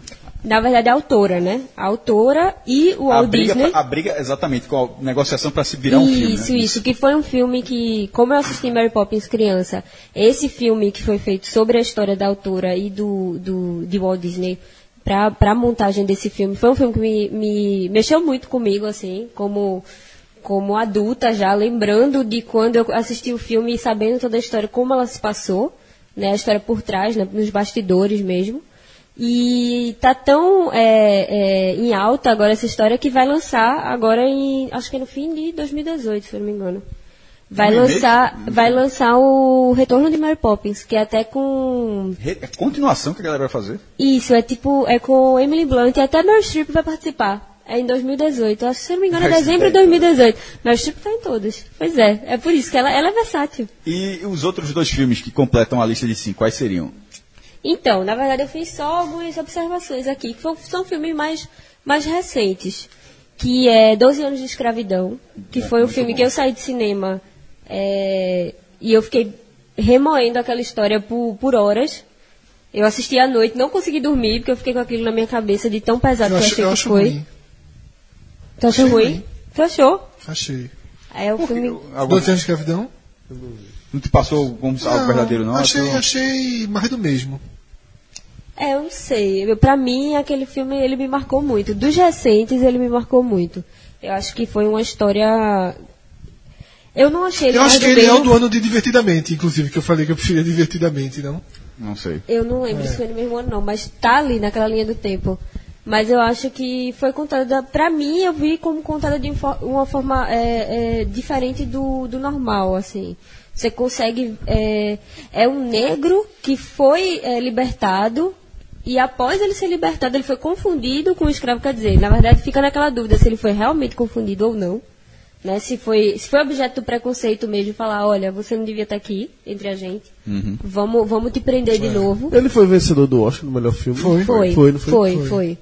E um que não é tão grande, nem, nem chega perto desses outros que eu falei, inclusive 12 anos de, de escravidão eu também não acho que chega, que é Quem Quer Ser um Milionário. Mas isso só porque eu quis é, trazer filmes mais recentes. E aí Se a ficou- turma for sincera aqui, a turma vai esculhambar, porque esculhambou no outro programa. Na, na- A turma tá calada porque a turma não tá querendo ser sincera. Não, é. Na minha eu- lista, eu, eu- eu concordo com você, de 12 anos escravidão, go- gostei muito, mas quem quer ser um milionário? se- se- se- aqui, é, a gente tinha falado há pouco de prender Passasse filme. no no- na Não sessão da tarde eu olhava, É, não consegue me prender. Cadê Lagoa Azul, gente? Minha gente, não. Pelo amor de Deus, eu acho esse filme. Porque assim, a- pra mim, eu coloquei ele nessa lista não, não só pela qualidade do, do- da história em, em si, mas é um filme que se passa num país que é repleto de preconceitos. Ele mostra um pouco da, da, da realidade da Índia. É um filme que foi, foi. É um filme britânico, na verdade, não é um filme indiano. Mas é um filme que conta com um elenco indiano, é um filme que, que se passa na Índia. Então eu acho que a importância dele ali, principalmente ele ter ganho, tá? O Oscar no meio de tantos filmes. Mas mais- aí, aí eu já vou fazer, já vou discordar de você no seguinte ponto. Na minha opinião, é, ele, ele venceu justamente porque é um filme indiano, mas não foi foi para conquista de mercado. Então, entendeu? mas, mas é isso. É- é, na Índia a gente tem Bollywood, que é lá maior que Hollywood, né? Com certeza. E é, a ideia ali é um país de. Maestro, Um quantos? bilhão. Pronto, um bilhão de pessoas. A gente está falando da indústria dos Estados Unidos. Então, a indústria dos Estados Unidos enxerga aquele mercado né? de um bilhão de pessoas consumindo cinema e fala, mas não estão consumindo o meu cinema, como assim, por acaso? E aí, na minha opinião, é a única justificativa plausível para Slumdog Millionaire estar indicado na, na- entre os. Se fosse 20, certo? Se fossem 20, ele podia estar indicado entre os 20. ele ganhou. Sob essa Mas aí justificativa, a gente- ganhou. Pra Aí a gente já entra na discussão do Oscar como premiação em si. Até quando. Com uma é, premiação de realmente meritocracia, né? De, Isso. de ser uma Copa do Exato. Mundo de filmes e não é a Copa do Exato. Mundo de É, quando, quando pediram para fazer a lista do filme estrangeiro, é, eu me lembro que na hora assim, eu pensei, eu não acompanho filme estrangeiro pelo Oscar. Porque eu não acho que o Oscar seja uma premiação que dá para você é, é, identificar o melhor filme estrangeiro do Oscar. Porque os critérios dele para filme estrangeiro são outros, né? Exato, ele, ele pega Concordo. filme- os filmes estrangeiros que ganham, normalmente são fil- filmes mais americanizados, eu acho. Total, então, total. eu não acompanho. Filme estrangeiro no Oscar, até posso assistir um ou outro, mas eu não acompanho. Não por causa do Oscar, né? Não por causa do Oscar. E aí, no caso, eu só coloquei Quem Quer Ser um Milionário por conta disso. Por ele fugir um pouco da história normal que é contada no Oscar. Dele, ele, ele se voltar um pouco para uma sociedade totalmente diferente da, da sociedade americana. E ainda assim ser premiado dentro de um Oscar. Ele não foi produzido dentro de Hollywood, ele foi produzido por, por- na cena britânica. Mas ainda assim é, teve um peso. Então, foi só por isso, tá? Não é por qualidade, não. Uma, Porque, pelos outros ele né? tá eu, bem, por, eu, bem por exemplo, eu tinha colocado aqui, acabou que não ficou entre as três, como uma homenagem, porque foi uma coisa, quando eu fui fazer minha lista de diretores, e é uma coisa que é comum, que já gerou muito debate, você nunca vê diretores mulheres, é muito raro, né? Você vê de destaque. E aí- Guerra Terror, E né? aqui eu coloquei como. É, Guerra Terror sim. Mas é muito difícil, É né? difícil, Você- é difícil. Muito difícil. E aí eu coloquei uma brasileira, Ana, Muia, Ana Mulaert, né, por Queiroz Ela Volta, que foi um filme que eu acho que causou um grande. e Eu acho que chegou a ser indicado pro Oscar, né? Ah, pô, é muito, é muito legal. Que muito ela bom. volta? E eu cheguei a colocar como, pra colocar uma mulher na minha lista dos cinco e até pra ter esse debate mesmo, como, como, como é uma coisa que ainda é forte, né? Essa coisa da gente Talvez ver poucas melhor, o melhor diretoras, filme né? brasileiro recente. É muito bom, é muito Volta. bom, é muito bom. Acho que ela conseguiu balancear ali, sabe? É muito Fazer bom. um filme que conseguiu ser popular, mas com um perfil não tão, não um blockbuster, enfim. Agora a gente vai dar uma, uma, uma- um arzinho de conte- contemporaneidade ao Agamenon do Oscar e a gente vai tentar fazer aqui um balanço do que é que a gente é, viu também, né? Que eu confesso que aqui eu vou estar meio Glória Pires mesmo, fazendo alusão aí à abertura do programa. Não vi, deixa eu ver aqui, Dunkirk. Pronto, foi o que eu vi. Dos 10 indicados. Dos 10 indicados eu vi Dunkirk. É, dos 10 indicados ao melhor filme. Tá analisado pra comentar. Não, por isso que eu tô dizendo. Aqui, nesse momento, eu tô Glória Professor, Pires. professor é, eu tô contigo aí. É. Então, mas, vem aqui pro lado e bora ver os caras debaterem aqui. Eu não vi muitos não, eu, vi- eu não vi tantos não. Eu devo ter visto uns quatro. Bom, então vamos lá. Vamos, Vai vamos. lendo um por um e quem viu. Vai lendo aí pra, pra ver, vamos lá. Pronto, eu vou lendo aqui. Me chame pelo seu nome. Bárbara. Não vi.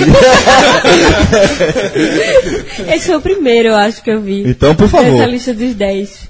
É... Não é um filme que eu colocaria como o melhor filme. Na lista de 10, talvez, ou nem na lista de 10. Não, na lista de 10. Tá, pela. pela, pela... Que a gente sempre, a gente destacou aqui que o Oscar ele meio que tem dois momentos, né? Que quando eram cinco indicados, é, as indicações tinham um peso, né? E a partir do momento que tem 10 indicações, você não, você olha por 10 indicados e fala, pô, mas esse aqui tá como indicado o melhor filme e tal, não é isso? Mas eu acho interessante porque você dá a oportunidade de filmes menores terem, Aparecerem. é, terem publicidade que normalmente eles não teriam. Esse filme, inclusive, é um deles. Fala um pouquinho desse filme. Esse filme é baseado num livro que conta a história de um romance é, homossexual de um adolescente, acho que ele tem 17 anos, e um estudante de arqueologia, se eu não me engano. Enfim, esse estudante ele vai fazer o intercâmbio na casa do professor dele na, no- na Itália, e o filho do professor tá lá e é o principal companheiro dele ali para conhecer a cidade, para se enturmar, basicamente. Quando ele não tá com o professor estudando, ele tá com o filho do professor. Bom, é, me chame pelo seu E o, nome. Bra- e o Brasil, ele é, é, tá lista co- como coautor, né? Qual autor? Itália, França, Estados Unidos e Brasil. A direção é de Luca Ah, O Brasa, o Brasa vai buscar. Ah, ah, Ei, ei, esse, esse, É, ei, A turma comemora. ah, esse aí, esse, peraí, são quantos países? Quatro. Quatro. A tu, ah, tu não vai. Vou confessar que eu não vi nenhuma referência brasileira ali, viu? Mas tudo bem. Nem, nem rodar do Brasil aí, nada, nada. É o câmera. Não, é... Não, Brasa. não, joga. Ó, essa, ó, na mesa aí. Ó, roteiro Walter Fazano. Hã? Roteiro Walter Fazano. Ai, Mas tu vai. vai Adaptou. Adaptou. bicho, não vai buscar isso aí. não. é adaptado. Ó. Ó. Lucas, não dá pra crescer com isso não. O Brasa. Dá não. Mas enfim, é um filme Mas bem românticozinho e tal. É bem. É bem é, água com açúcar. Uma coisa que eu achei interessante é que ele foge da temática da homofobia, que é a primeira coisa que a gente pensa, né? Vai ser um- sobre isso, né? Um filme romance gay vai ser, vai tratar sobre homofobia. Não. Só pra, só pra falar que Walter Fazano é italiano, tá? Ou seja, né?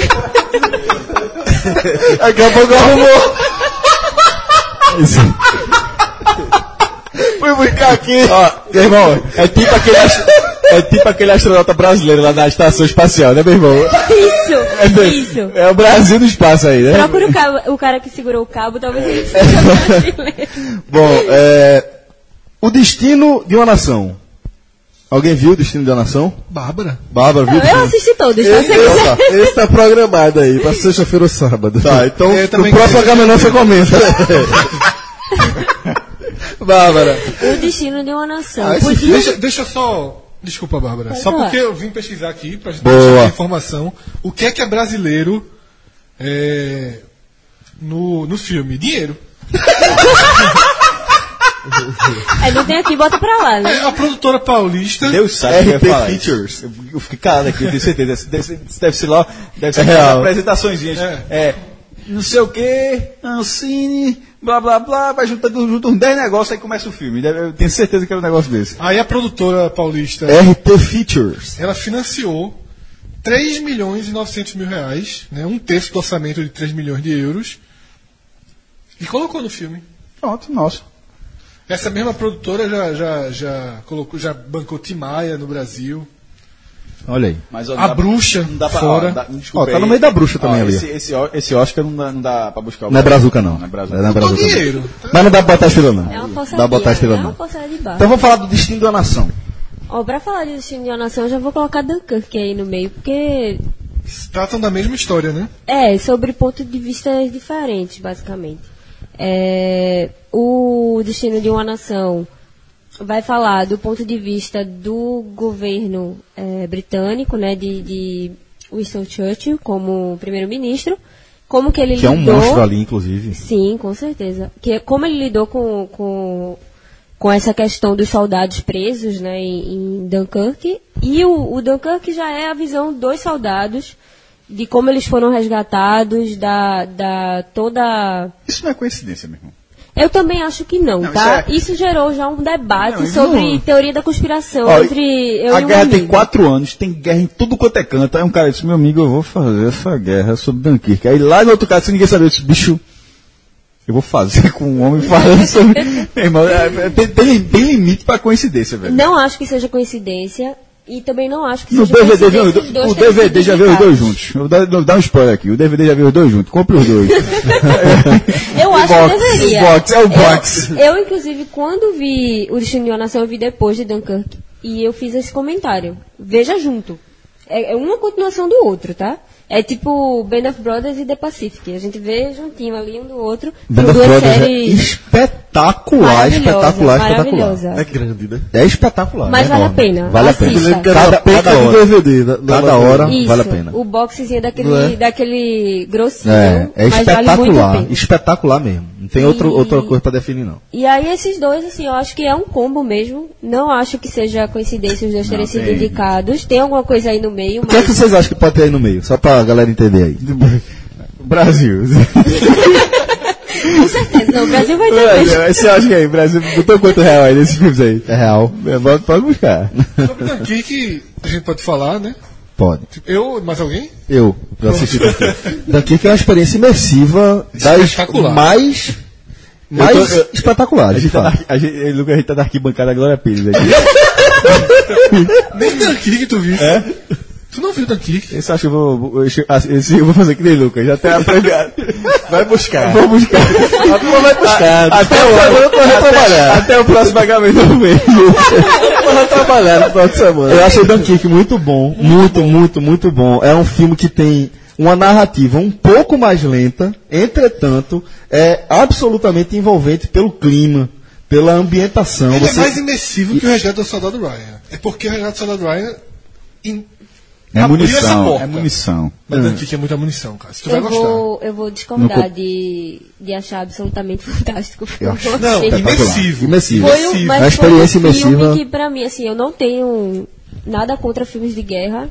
Eu não tô aqui só simplesmente colocando a opinião estereotipada feminina. mas é, foi um filme, pra mim, foi muito cansativo. Porque, assim, tecnicamente, eu achei ele muito bom. Eu acho ele impecável, tecnicamente. Tecnicamente não tenho o que falar, realmente, mas não foi um filme que me que me envolveu. Não foi um filme que me chamou a atenção, não foi um filme que que eu daria o Oscar. Eu acho que eu daria é, Oscars técnicos pra ele. Eu só talvez. poderia dar Oscar pra ele. Eu, poder- eu poderia citar mais alguns filmes que eu colocaria ali na frente, mas eu posso falar isso depois. É, Eu, eu cheguei a cogitar, sabe, Celso? A gente vai comentando os outros filmes, eu não achei.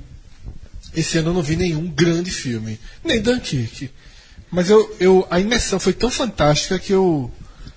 que eu saí do cinema. Talvez tenha sido o, o filme que eu saí do cinema mais feliz com o que eu vi. Aí depois você vai refletindo um pouco, você vai. Né, parando, pensando sobre o filme, e eu não sei se ele teria peso para ser escolhido como O melhor. melhor, não, e também não deve ganhar o Oscar, né? Então vamos partir pra, pra outra aqui. Corra! Corra é. Opa! Viu? Tem, o- tem um comentário. Então, por favor. por favor, então. Eu vou ter uma plaquinha. Dá-lhe, mestre. Vamos lá. Vou valorizar, viu? Então, assim, vai falando sério. É um filme pequeno. Vou valorizar e começar com a pena. Vou valorizar, o filme é pequeno. Não, mas por- exatamente por esse motivo, meu irmão, é um filme que você, você entra no- numa- na sala sem tanta expectativa e a história ela se transforma de uma forma. é, o desfecho do filme é tão surpreendente. E, e- e é o tipo de filme, depois que você sai, você po- poderia até olhar de novo para ver justamente se tinha pontas soltas e tal, se alguém foi tudo feito amarradinho. O roteiro, é- o roteiro é, é- eu achei bem original. O ator principal, ele tá até no filme Pantera Negra. É, é um, do- é um dos líderes. É, é um dos líderes daqueles clãs que. É, é aquele, é, quem, quem, pra quem já assistiu Pantera Negra, é aquele, é aquele clã que está na entrada do país. Defendendo as savanas ali e tal. E esse, esse filme, ele bota, primeiro, ele trata a relação é, interraci- é, interracial de uma forma como tem que ser. Absolutamente normal. Ah, Isso, isso aí não é pauta em nenhum momento do filme. Em nenhum mo- em- é inclusive a própria, a própria mãe da atriz fala, não, tem que isso não é, é, é mais pro namorado, que é negro, Sim, do que pra, sim. do que pra mulher. É, ele, isso não é, nenhum, isso gasta um minuto do filme. Depois o filme corre da forma como ele se, ele se transforma num suspense muito bem resolvido. Não tem pra que ter Corra 2, Corra 3, assim. Mas assim, ele é, é um filme muito bem resolvido e é surpreendente, porque é, eu, eu, eu acho raro é, filme de suspense desse porte entrar, ou pelo menos eu não me lembro tanto tão recente não. Não acho, não acho que vá sair vencedor, mas eu achei uma surpresa muito interessante ele ter sido listado entre os finalistas. Não acho que ele é tão bem resolvido, não. Não acho que ele é tão bem resolvido, não. Eu acho que ele. Que ele lhe coloca numa grande história, mas ali pelo meio. Você não- eu, não, eu não acho que a saída da grande história ela é satisfatória. Eu não vou entrar muito detalhe aqui porque ainda está. É, esse, esse spoiler não, esse não está vencido, né? É. Apesar de ser um filme que já está há algum tempo. Não, mas não estava em pô. é, eu acho que Filme de Oscar dá pra dizer que não tá estava vencido. no meio do filme eu estava gostando muito dele. Aí comecei a. Quando você. Tem uma hora que você já sabe mais ou menos tudo o que está acontecendo, não existe grande mistério, grandes revelações. Aí eu vou achando que o filme ele, ele entra numa. numa. numa saída. Um golzinho do River aqui contra o Flamengo me fez perder.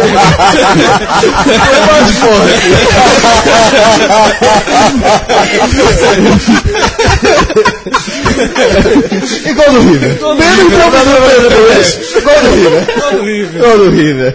É, Flamengo. Menos de um minuto depois, né? Do, do, do gol do Flamengo. Do que foi Flamengo. No final, como, como o primeiro, a primeira mensagem do epílogo de hoje falou, nós, como críticos de cinema, somos. Somos ótimos jornalistas esportivos. né? Chamou mais forte. Mas enfim, eu acho que Corra não se resolve bem do meio pro fim. Pra, pra caso não tenha ficado claro, porque é que eu disse que é bem resolvido. A história do personagem principal é bem resolvida. o que, é- o, o que- o que- o- veja, é é porque eu não sei o que é bem resolvido pra mim e o que é bem pra você. Por isso que eu tô falando, o que é, pra- o que é bem resolvido pra mim é a história do, do, do personagem principal, da forma como ele entra naquele buruçu e na forma como se resolve a, histó- a história dele, eu achei muito, eu achei muito interessante. E aí, Celso? E aí? Eu não, sou capaz de opinar. Ah, tá, tu, ah, tu não viu, não? Não sou capaz de opinar. Você, Glória Pires, por favor. Corra. Glória Pires não, pelo amor de Deus. Mas vamos lá. Mas Corra. eu Direção acho- de Jordan Peele. Eu acho que esse filme já ganhou por ter sido indicado. Sim.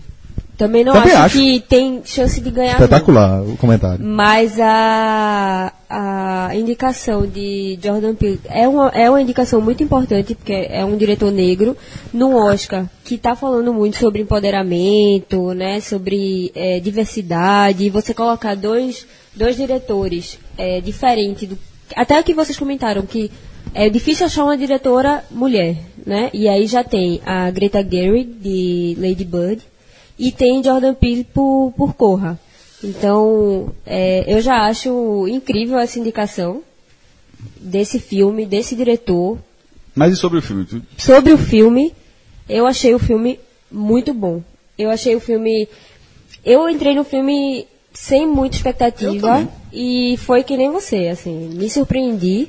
Essa é uma grande diferença. Vocês assistiram o filme. Você já, tu já assistiu ele na hype, assisti né? essa, semana. Todo Já mundo na já hype, fala. né? É. Meu irmão, quando Isso esse- pesa muito. Quando esse filme entrou na lista do Oscar, eu disse, corra. Eu vi assim, É. tava passando. Falou o quê? Hã? Tu falou o quê? Corra? Ah, tá.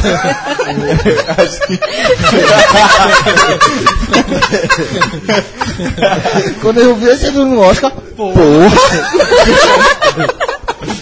fui no cinema porque é, minha, minha, minha, minha mulher, minha mulher queria, tinha sugerido, bora assistir lá, tava, era um dos filmes. Tá na cota esse aí, tá vendo? Tá o quê? Tá na cota. Fui ver na conta, mas, mas, mas, mas, mas eu gosto que coisas Foi a acontecem. conta, né? Não, mas, mas é que tá, mas eu gosto que coisas acontecem. Disse, Porra, vi na conta e gostei. Isso é bom, né? Não, porque o cara sai assim, disse, Já cumpriu, né? Já pode jogar. Ah, já depositou ali. Já, já disse, ó, Transforma 6 tá chegando. Eu teria,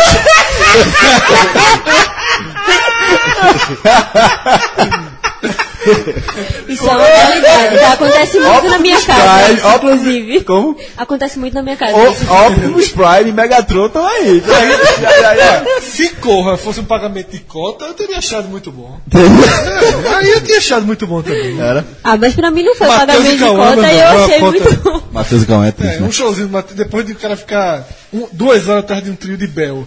Puta que pariu. Aí é cota, pô. Aí é melhor ver duas Isso aí é, é amor demais, meu É. Só pra, pra concluir, o que eu achei, o que eu senti falta em Corra foi um final um pouco mais trabalhado, tá? Não vou dar Por isso que não é tão bem amarrado, acho, Isso, não é tão bem resolvido, eu concordo por conta disso. Lady Bird, A Hora de Voar. Não. Bárbara. Não assisti? não sou capaz de Eu sou assinar. capaz também. Eu fui. Não sou capaz. Tá aqui? Eu fui ler sobre esse filme e eu descobri que ele é unanimidade, ou foi unanimidade até pouco tempo atrás no Rotten Tomato, que é um site bem famoso de de indicação e métrica de filme, né? A audiência vota, os críticos votam, eles fazem uma comparação e na votação da audiência ele estava 100%. Eu achei um filme água com açúcar, tá? Assim, É não a é... história um- do adolescente, né? isso, é o conflito dela com a mãe, ela tem sonhos que não se encaixam ali dentro do, da realidade dela.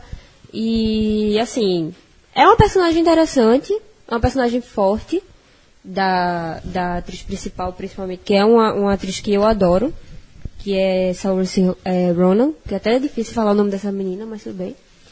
E eu achei um filme água com açúcar, pra mim é um filme, eu consideraria um filme lá do B. É Saoirse Ronan. É, sa- é, Saor- pelo que eu Saor- entendi, Saor- se Saor- pronuncia Saoirse Saoirse Ronan. Ronan. Saoirse Isso. Ronan. Essa menina, com certeza ela vai ganhar o Oscar em algum momento da vida dela, tá? É uma atriz que eu tô acompanhando desde quando ela era pequenininha, ela fez Desejo de Reparação, se eu não me engano. É tipo a gente quando vê um jogador de base É. desenrolado, né? Né? Que você vai acompanhando e tal, né? Ney eu vi com o jogo do Neymar, ele tinha De 14, Ney, 15 é. anos. 15 anos na Copa São Paulo. É, O cara, o cara que. Eu, eu- eu achei que o exemplo que ele ia dar era Renato. O cara me veio com o Ney, porra. Ney, Ney. O bicho me veio com o Ney, porra. Eu- não, que, ela tá dizendo que, que ela acompanha a carreira de Saoirse Ronan, é, uma das protagonistas do Lady Bird, desde que ela é pequenininha, fazendo. Aí eu tava falando pra Fred, que é que o mais tava na bolha.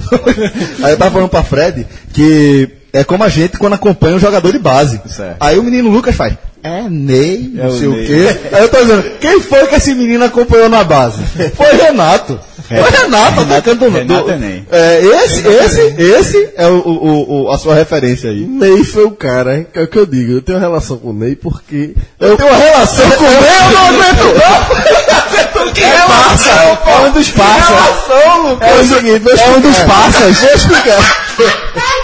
É um parças. Eu, eu tenho uma relação com Ney. Uma relação com Pra Ney. quem não tá entendendo, Ney é Neymar, tá, gente? Pra quem não tá entendendo, Ney é É uma Neymar. relação diferente pelo seguinte. É de um lado só. Não, meus ídolos, meus ídolos no futebol. Romário, Zidane, foram caras que eu acompanhei. Destruindo. Não, destruindo, mas já estavam. Então, já acompanhou destruindo, né? Exatamente. Neymar foi um cara que eu vi Neymar jogar a primeira vez, ele entrou no segundo tempo de uma Copa São Paulo, ele tinha 15 E anos. você falou, vai destruir, né? E, esse, porra, esse cara, ele era, já era diferente. E aí eu fiquei acompanhando. Primeiro jogo dele profissional no Santos, eu tava parado na frente pra ver ele entrar, ele com 16.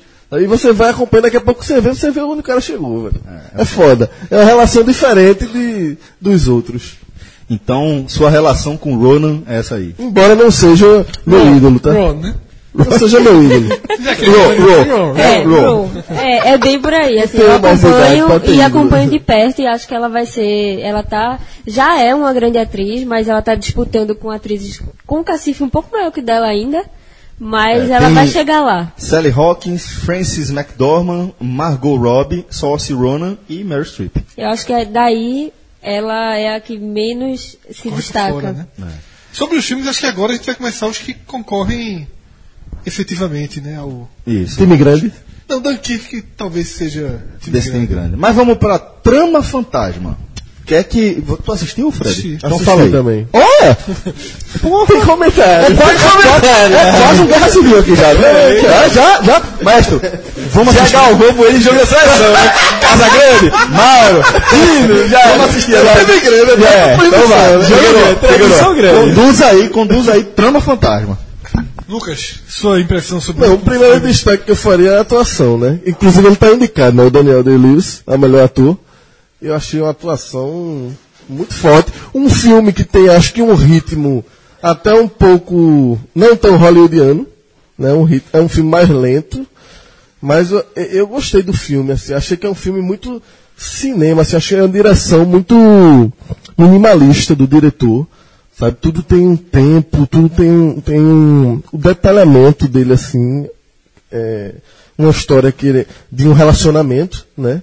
De como um relacionamento Abusivo, né? é, e, e assim, de como relacion... é, é meio que uma, uma. Não é metáfora, mas um, um exemplo, um símbolo de, de como é relacionamento entre duas pessoas, assim, que convivem juntos, né? As diferenças, um, um que, a maneira como uma outra pessoa, por mais que se gostem, como uma, uma pessoa consegue irritar a outra, como uma pessoa. Então tem uma série de nuances né, desse, desse filme. Inclusive mudar pra agradar a outra. Exatamente. E a, mu- depois, a mudança E depois vol- voltar pro, pra, pra su- volta pra você, né? Volta- Volta a ser você que, é, o- mesmo. que, é, o- que é a história da, do café da manhã.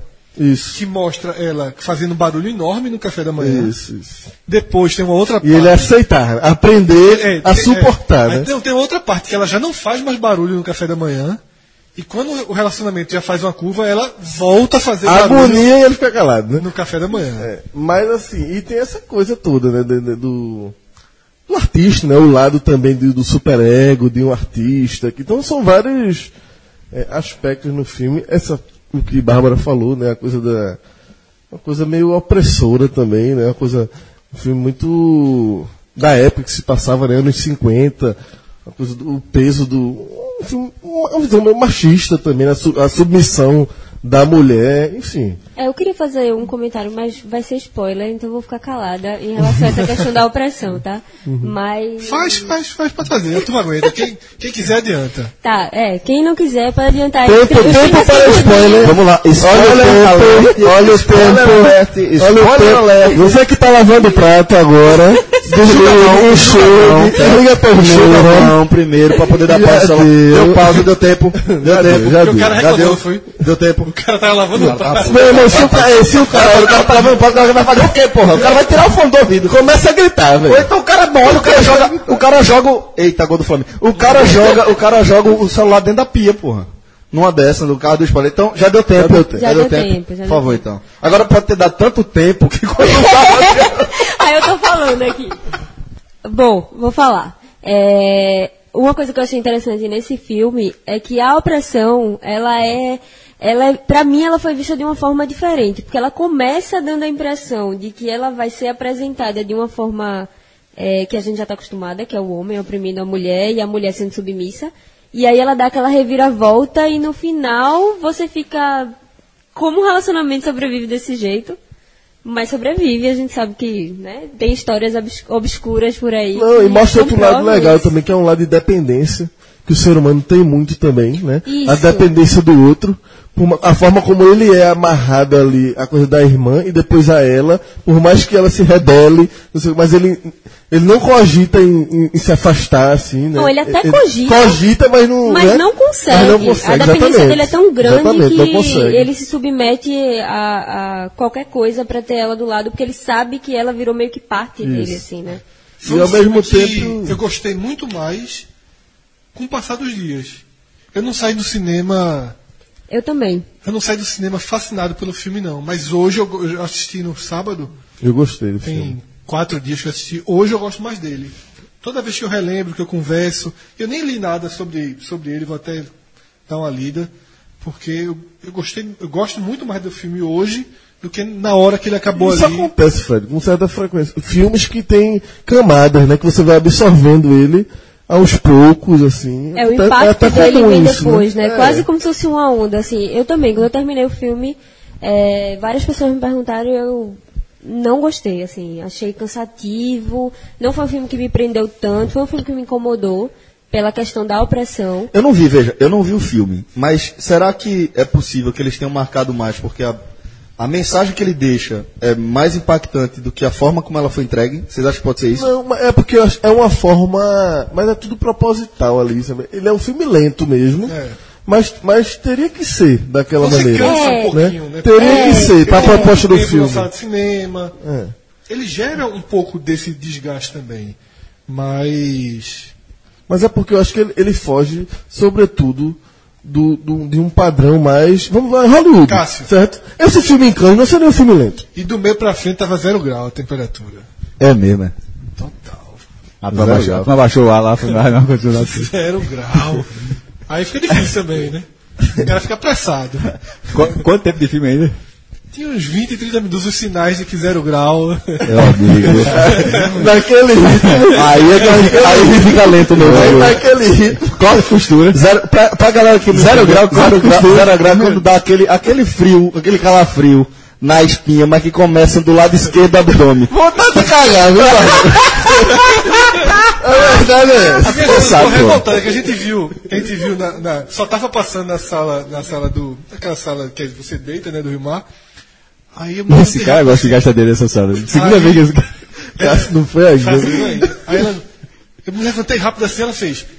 Pô, que, que coisa, não me dá a mão pra levantar. Eu disse, pelo amor de A Deus. mão? Tu tá aí vendo crédito, pô. Na agonia dessa.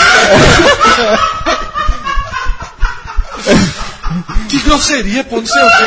Ela afundada, meu Deus do céu. Eu vou deixar aí quanto mais da mão. Ô Fred, e, e os protagonistas daquele ritmo, meu irmão? O cara nessa agonia. O alívio é deluxe. Aí, aí veio, já que entrou, ne- já que entrou nesse assunto. Era pra ser. Era pra ser. Aí eu saí. Toalha úmida. Não, olha só, eu saí, fui lá.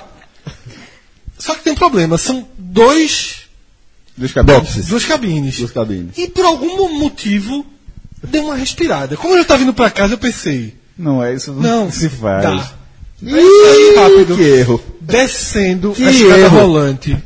A primeira, né? A primeira pra praça de alimentação, eu já tava pra pular. Desesperado, meu Isso é Deus do de céu. amadorismo. É do amadorismo, meu amigo. 40, vai, ó. Entenda uma coisa, a Tu tava, tu tava apertado. Encontrou o banheiro, Ó, falou não obrigado. A pontada no canto esquerdo. Deluxe, meu irmão. A pontada no canto É esquerdo é uma. Não curva. usou o banheiro Deluxe. A pontada no canto esquerdo é uma curva. Quando dá a pontada é porque tá fazendo a curva. Aí depois é só aceleração, bicho. Depois o cabo joga a quinta. Joga a quinta. É, é que nem pasta de dente. Não, é, não tem ré, não. É pasta de dente. Quando faz aquela curvinha, é o aviso. Se por algum motivo andou e tu dá, não dá. Não dá. Ela vai, porque daqui ela faz aqui, ó. Ela desce. Mas a escolha É aquela, essa curvinha, essa curvinha. Sabe- Sabe, qual era o nome daquele, daquele toboágua insano? Eu ia dar exatamente esse exemplo. Beach Park.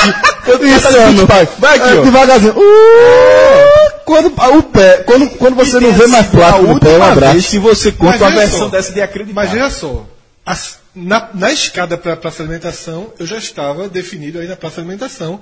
Era duas, sei lá, uma e pouca da manhã. Pra- Tinha os caras trabalhando, eu pensei, tá aberto, o cara tá. Tu já viu um trem, Fred? Já viu o quê? tu já viu um trem? Um trem? O que, porra? Um trem.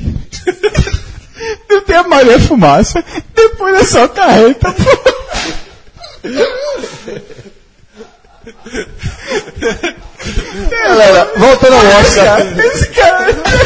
É muito amador, porra. É muito amador. Voltando ao Oscar, a gente vai falar de The Post, A Guerra Secreta, filme americano.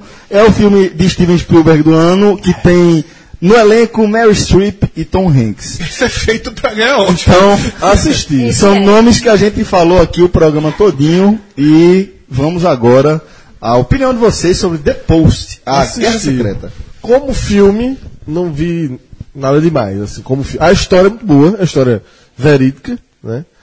É, a gente que é jornalista, eu acho que tem um, um, um peso diferente. Quando vê a história Você se emociona, pô. Teve uma...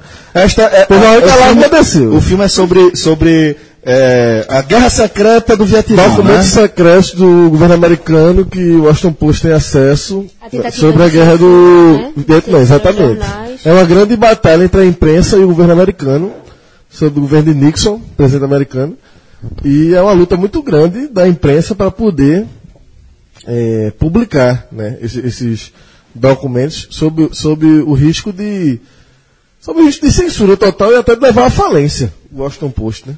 A, a protagonista que é Meryl Streep, ela é a dona do jornal e ela vive esse dilema de publicar ou não, de, de jogar a empresa que o pai construiu, não sei o que, deixou na mão dela, jogar tudo pelo ralo, de, de negócio ser fechado, ou seguir o papel jornalístico, enfrentar, porque tinha uma determinação judicial para o New York Times, que era o concorrente, né, proibindo de divulgar, e aí os caras têm acesso à documentação e o filme se baseia nisso, né, publica ou não publica os documentos, né, então, assim, como, mas como filme, eu não vi grandes, assim, achei um pouco clichê alguns momentos tal, mas a história eu acho muito boa, mas não acho que é filme para ganhar o Oscar, não.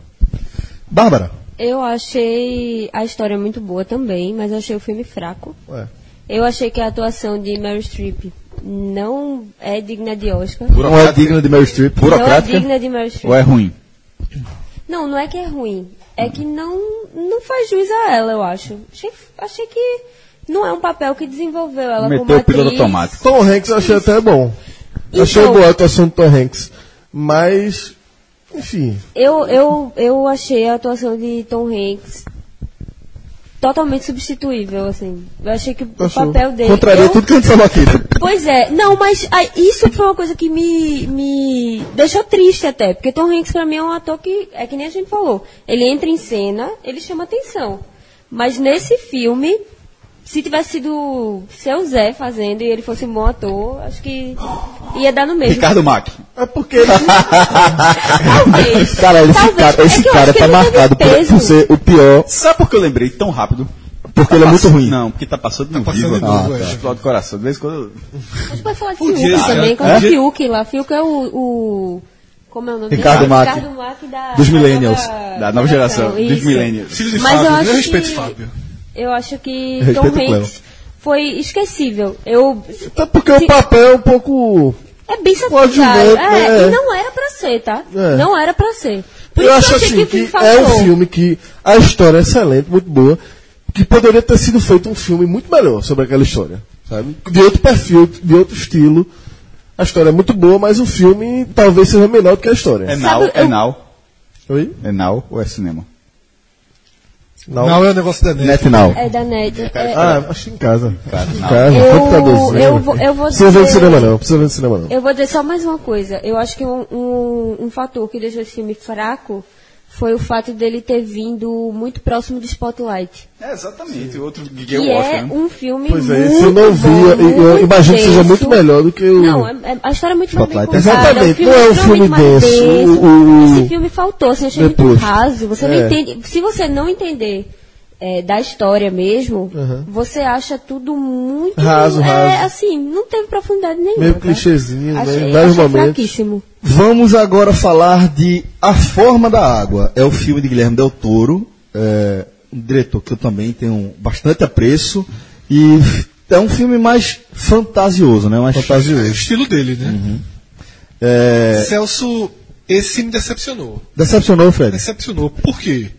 Porque considero o Labirinto do Fauno uma obra de arte. Obra-prima, né? É, acho uma obra-prima. Pacific Rim. Já assistiu? Qual? Pacific Rim. É de, de gigantes, de robôs gigantes. Mas, mas na verdade, não é de, na verdade é de Gui- de Guilherme Del Godzilla. Toro, né? Não é, Benício. Não. Ah, Guilherme. É, é Guilherme Del Toro, é. Não, é o Del mesmo, Toro é o deixa, A da eu conferir aqui. se é o mesmo diretor, acho É. que é o mesmo diretor. É o mesmo diretor, eu acho. Vai falando. Mas assim, aí Lucas tinha, tinha acabado de ver. Eu adorei o falou, filme. é, e, e elogiou Eu bastante. muito também. E aí eu fui pro cinema com uma. Guilherme Del Toro mesmo, Pacific É, é dele. Eu não assisti não, Cássio. Eu fui pro cinema com uma expectativa elevadíssima. Por isso, né? Pelo histórico, por- pelo labirinto fauno, por. E e eu sou adepto desse filme em que é fantasia, em que é uma poesia, como o Lucas falou. E eu acho que tudo existe. Mas eu acho que tudo é entregue muito rápido e que não evolui. Esse filme, pronto, se eu acho que, que Corra tem um desfecho que eu não gosto, eu acho que esse filme também ele não evolui do meio pra frente, assim, todas as toda a poesia, toda toda a essência dele vai até o meio. Do meio pra frente eu acho final bem ruim, não o mergulho ali, mas que eu não vou entrar tanto no spoiler, mas acho final ruim. Meu amigo. Não tá tanto, né? Meu amigo. Vamos seguir. O nome do filme é Água É, e ele, e o ele cara- falou de irmão, mergulho. sério, Então, não, assim, não, não. não Sabe que o no filme- spoiler, não. Sabe que o filme Não, o cara falou assim, eu não vou. Cássio, Eu não vou entrar muito spoiler da a cena final da história do mergulho, mas. Cássio, tu sabe que o filme é um peixe que anda, né? Sim. Fala. Não, não sabia. um- Por, por exemplo. Não, fala não. Fala não, Fala Ó, não. se, ele, se ele fala. Faz mais. Fala, Fala. se ele, fa- se ele Faz fala. mais, é, faz se mais, ele faz fala. mais. O spoiler foi violentíssimo, porque nenhum fala, trailer fala, ele fala. Nenhum, fala. trailer ele Se fala. Comunique, fala. eu quis dizer, fala com outro, sem a linguagem. Não fala, né? Boa, Fala inteligente. com o meu gente. O casal não fala, na verdade. É, o casal. Sim. É verdade. Retrátil. Mas é, é retrátil. Retrátil. É retrátil. Retrátil. A arma do rapaz é retrátil. Não, eu adorei o filme, velho. Eu, eu achei que ele, ele é uma O ficção, podcast é é, uma um- é ficção. um negócio fabuloso. Né? É, A gente falou de, a gente falou de dor de barriga no cinema. Aí a gente falou do pau retrátil. É, da é criatura porque aquática. Ele é, é muito criticado. Eu já li críticas do filme e já li gente se importando. Porra, assim, é desnecessário. Eu, por exemplo, eu tava achando muito mais poético antes, achando que era só sem o, o retrátil. Assim, isso mim- pra mim- Agora, enquanto tivesse retrátil, né? Não, porra, mas não aparece, né? Tá parecendo que Aparece. aparece. Não, né? não É, é, aparece tem uma assim. sinaliza Mas tá entendendo? Eu acho. Eu achei a cena fantástica. Quando ela descreve a cena, eu acho. Que assim, porra, que, pelo, pelo amor de Deus. Mas é porque você vê, o filme ele tem várias coisas, pitadinha de. Ele, ele tem um, um humor. Em vários É, momentos exato. ele bota um humorzinho. Esse é Faz um ponto. parte do filme. Esse é um ponto. O- os toques de humor que ele coloca. esse é um deles. Esse é um deles, com É, o certeza. E ele todo tem, ele é tem um uma, uma sexualidade bem desnuda também, né? Tem, primeira é. cena, acho que a Não, primeira total, cena O já. cara reclamou atrás de Não, mim. eu acho do caralho aquilo ali, É, por o cara- exemplo. o cara reclamou Logo de cara aquilo ali quebra já o padrão do Hollywood de cara. Exatamente. E dá uma verdade. Dá um- aquela cena, eu acho É, fantástica. é isso, dá uma exatamente. verdade ao filme aquilo ali. Absoluta. É a uma realidade realidade. que muitas vezes é velada na situação delas. fala que, Porra, necessita de todo mundo, velho. Aí você fica olhando pra você como coitadinho, como se a pessoa. Não, todo mundo tem esse tipo de necessidade. A cena, que Então- também, não- o spoiler da primeira cena não é spoiler, né? É, primeira cena. Que é, é uma cena de masturbação feminina. O filme começa assim. É. E na velocidade normal, porque no cinema. E de uma forma singela, é, porque faz parte da rotina é, dela. a né? velocidade com que. Então, a- com que É, você cena- não espera que aquilo vai acontecer, É. né? Quando A ve- você vê, já tá Já ali. O que surpreende. determina, É. a- muitas vezes, a, a velocidade com que a cena sexual é apresentada no cinema diz muito sobre o filme. Porque quando você quer fazer uma coisa mais romântica, você É. tira a velocidade e é numa velocidade normal. Então, é uma, o cara, tô falando sério, o cara.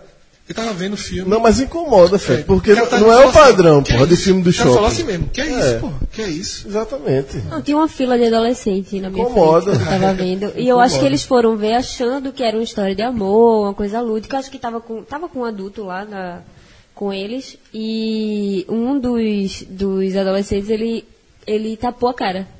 E aí a menina que tava do lado dele teve que avisar, ó, terminou a cena, pode olhar de novo. Que ele ficou Ele é um constrangido. ele é um filme Player. que- que pro- Player. Mas é, é player. Todo mundo sabe. Todo mundo aqui entendeu que é player, né? É player.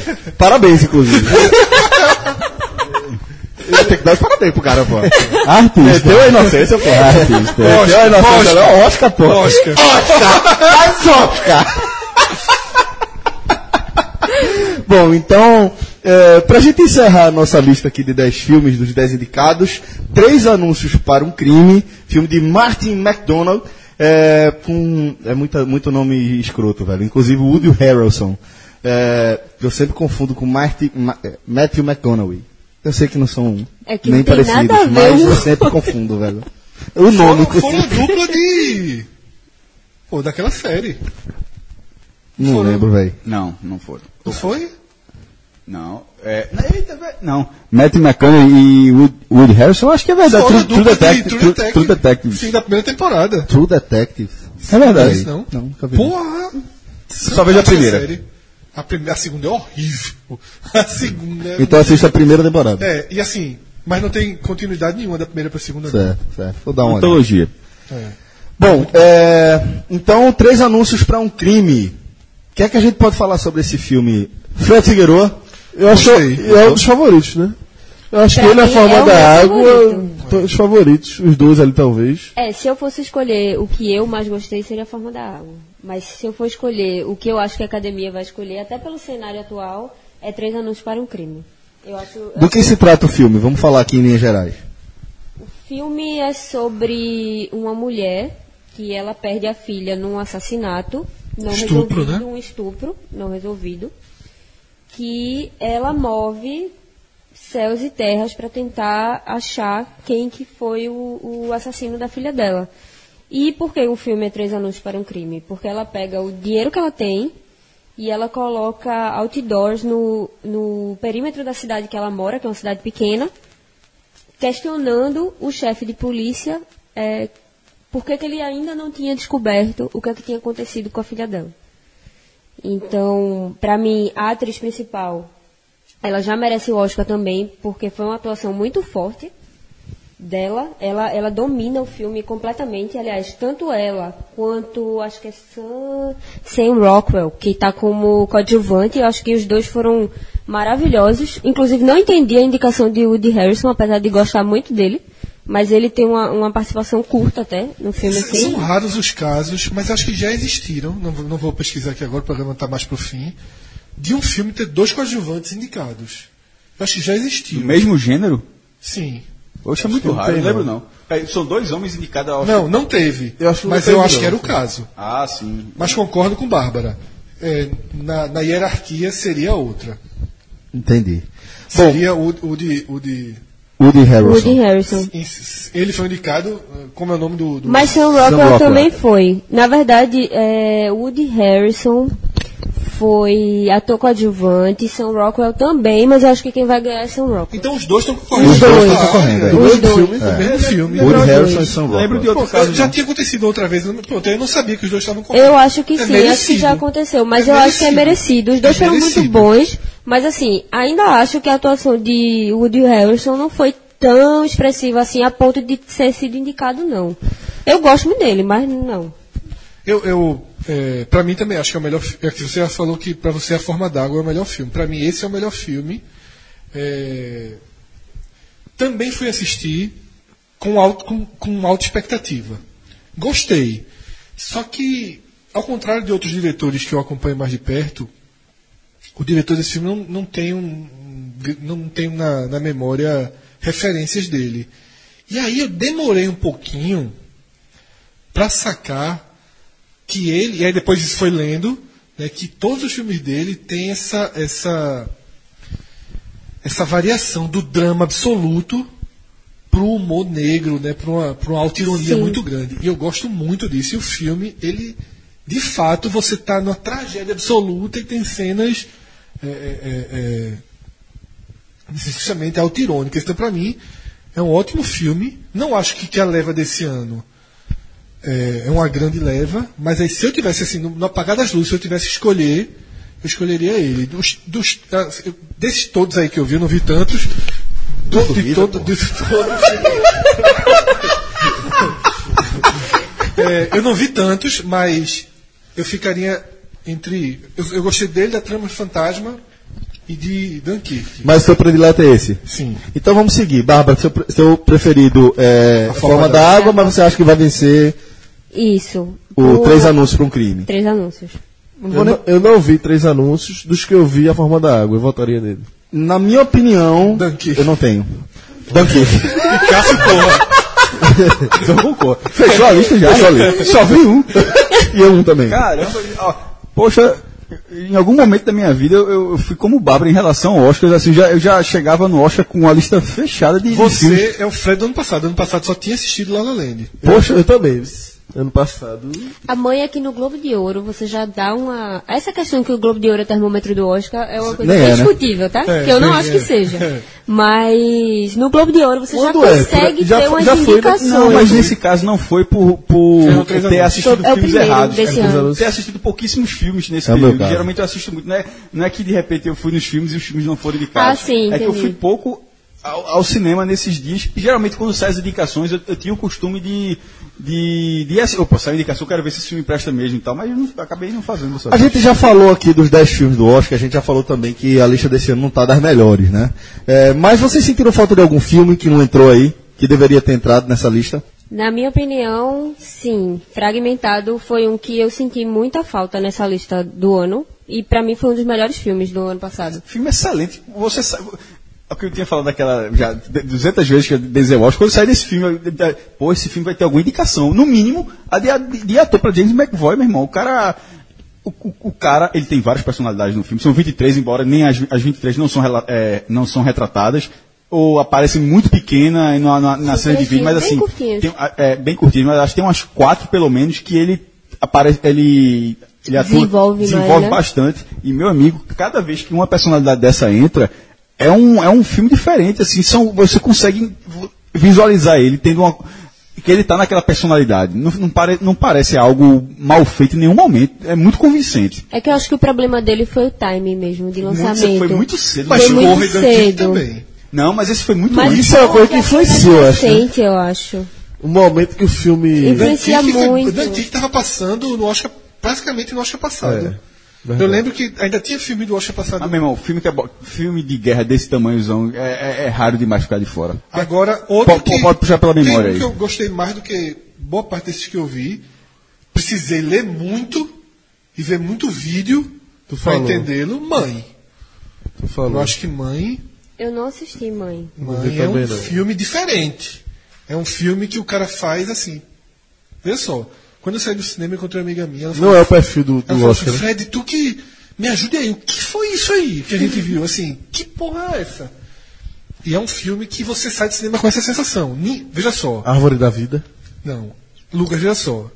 Eu não acho que ninguém é capaz de ter entendido o filme no cinema. Então o filme não é bom, né? Não, eu não conheço ninguém capaz de entender. Ninguém, ninguém, ninguém. Não é perfil Oscar. É, porque para você, pra você entender, você vai ter que ter uma, um- uma formação religiosa muito forte. Ou uma informação religiosa, pelo menos, muito forte.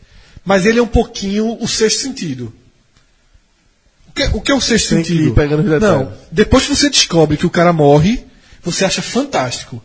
Quando você sai de, de, de, de mãe, eu assisti um, um- um vídeo no YouTube de uma turma do Ceará, que é muito boa, que eu esqueci o nome agora, e os caras têm um vídeo de 25 minutos, e eles fizeram muito cima, explicando, já foram pesquisar, ninguém, veja só, ninguém entende. É uma metáfora da Bíblia, o filme, e ninguém entende. Agora, quando você explica o filme, ele é genial. Uma metáfora da Bíblia que ninguém entende. É, que experiência ruim, né, velho? Você tem uma experiência dessa que ninguém entende, é, pode Mas ser é chato. É, né? não Mas- é, não mas é assim, perfil, não se- é perfil Oscar, É, não. mas se assim, você dá pra volta pro filme e assiste de novo, Pô, é genial. Mas veja, uma coisa é você assistir o filme de novo porque ele dá um outro viés, assim, mas você teve a sua experiência. Um filme onde você não tem nem a, nem a experiência é meio eu, eu frustrante, acho, né? é, veja só, ele, ele, ele é desenvolvido em quatro camadas, tá? A camada da experiência que todo mundo teve é um filme que fica louco. É um filme que, assim, o filme tem uma linearidade. E o cara. Eu tô vendo a sandália de Fred. O caba, o caba que, que quando a gente fala em, em- em- Star Wars, ele fica com, ele fica com ânsia de vômito. robô, Aí, É pra, pi- é pra pisar em cima, meu ele tá usando a sandália de Stormtroopers. É pra pisar em cima, meu irmão. Stormtroopers. Pronto, é pra pisar em cima merda. Eu- Vai dis- gerar inimizade isso, né? Tu fa- de tu ter falado isso, espera, espera. Não, mas peraí. Só pra, pra não ter muito. Eu vou, até, eu, vou, eu vou até dizer, não fale nada não que vai estar editado. Vai acabar no se filme merda. Só pra, Virtual, Mas não, vai acabar. bem, Esse seu comentário vai acabar, não é um filme Mas não merda. tem muito epílogo sobre isso. Isso é uma citação, porque eu falei isso pra um cara lá do jornal que é fã. O cara, meu irmão, quase fica sem falar comigo de verdade. A turma foi pra confraternização achando que ia dar problema. Teve que ter um esclarecimento no início da confraternização, que foi perto do Natal. Chamasse de merda, foi. Merda, Aí do é caralho. O cara pegou a desse jeito, Aí velho. vocês entenderam que eu editei uma parte, que eu pessimei, veio veio o filme merda do caralho de novo Eu depois. tava falando isso, nem foi sobre o 7, que eu até vi que é bonzinho. O, o- foi sobre o primeiro mesmo, que eu vi 30 minutos e desliguei. Disse, meu irmão, ninguém aguenta ver isso hoje em dia, não. Quem viu, viu. Pronto, mas é, eu acho que Mãe. é, eu poderia escolhê-lo até como o melhor filme, dependendo do. Porque a experiência pós-filme dele é muito interessante, mas concordo que a 1 hora e 50 você fica ali, você ri. O cinema ri, o cinema. A turma sai achando que viu a maior merda de todos os tempos. E essa sensação de muitos. O cara é um Permanece. provocador, né? Hã? O diretor é um provocador, Exatamente. né? E Blade Runner eu acho que merecia. Filmão. É um muito bom filme. Entrou, não entrou, não? Mas não para melhor filme. Bom, galera, é, acho que dá pra dar por encerrada essa nossa análise da edição 2018 do Oscar, com muitos pitacos. Se Bárbara tem alguma coisa para falar. Bárbara, você tem algo mais pra tratar dessa edição do Oscar? Hum, eu vou dar uma dica pra quem quiser apostar em bolão. Ah, é? Isso. Então diga aí. É, primeiramente, esqueça o que você achou sobre o filme. Por exemplo, sua experiência com mãe, é, sua experiência com mãe, a academia, ela não vai de acordo com a experiência São da 100 gente. mil votos. Isso.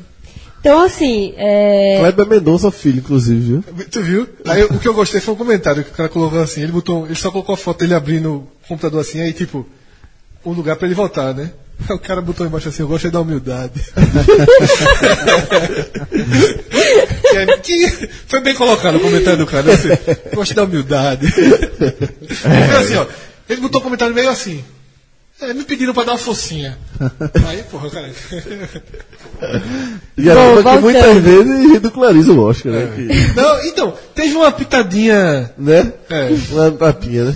Voltando, é, todo ano o Oscar tem um tema preponderante. Esse ano vai ser o empoderamento, inclusive a indicação de Greta Gerwig como é, melhor diretora provavelmente saiu por conta de uma consequência do Globo de Ouro, que teve uma repercussão muito negativa, dela não ter sido indicada de só ter homens. Então, se você quer ter chance de, de ganhar bolões, ou pelo menos de sair cantando vitória depois da cerimônia, a, a dica é essa. Procure filmes com mulheres fortes, protagonistas fortes. Mas, é, concordo. Mas tá bom do Oscar e de todos os festivais. É, Daqui a, eu acho que são muito importantes esses posicionamentos, esses movimentos. Mas tá daqui a, a um tempo tá bom também de assim, quando sentir que a correção histórica foi feita, porque isso é uma correção histórica Sim, muitas vezes. né? Sim, sim. é, que, que se desprenda um pouco dessas. Isso não pode virar regra. É preciso, isso não pode virar um bloqueio, que é como sempre foi, né? Um bloqueio é, é a pior parte. Isso. Aqui está se fazendo uma, uma, uma. Uma cota. É, não é nem uma cota. Você assim, está prestando. está sendo. está prestando muito mais atenção. Eu acho importante que haja esse movimento de se prestar mais também, atenção. Moonlight se enquadra, né? É. Se enquadra, se enquadra. Mas é que eu acho Que que vi, é quase inclusive. uma, uma satisfação da academia por conta de todo Isso, o histórico, é. entendeu? E aí, por conta desse movimento Time's Up, aí do, co- do coletivo das, das atrizes e mulheres que trabalham na indústria cinematográfica, eu acho que vai ser bem por essa linha, Também tá? acho, De, é. de empoderamento mesmo. Então, boa dica aí de Bárbara. Bárbara, obrigado de coração por sua participação aqui no nosso programa. Se tiver tela domingo, É, Teleoscar. Teleoscar. É, tem Vai ter stories, Teleoscar. com certeza. Quem quiser me seguir, eu vou estar É bom que falando vai ser um monte de. Repete, então, de- teu Insta. Meu Insta é arroba virada no Saci. mas a gente vai colocar no Twitter, que é E- onde vai fazer o gancho melhor pra lesão. Com certeza vai ter comentários bem enxeridos, porque eu não sou nenhuma crítica, tá, gente? É, são opiniões de anos de assistido. Você tá no lugar certo pra comer. Galera, Mas é isso. Bárbara, de verdade, obrigado. Espero que você volte outras vezes pra engrandecer aí nosso programa. Tenho certeza que a galera vai gostar também. Pode vir um dia falar de futebol pra devolver, né? Nossa senhora! pra devolver. Até gosto, mas pelo amor de Deus. Figueiredo, valeu, cara. Abraço. Maestro, abraço, Lucas. Valeu. Valeu, galera. Um forte abraço a todos. Até a próxima. Bom Oscar, galera. Tchau, tchau.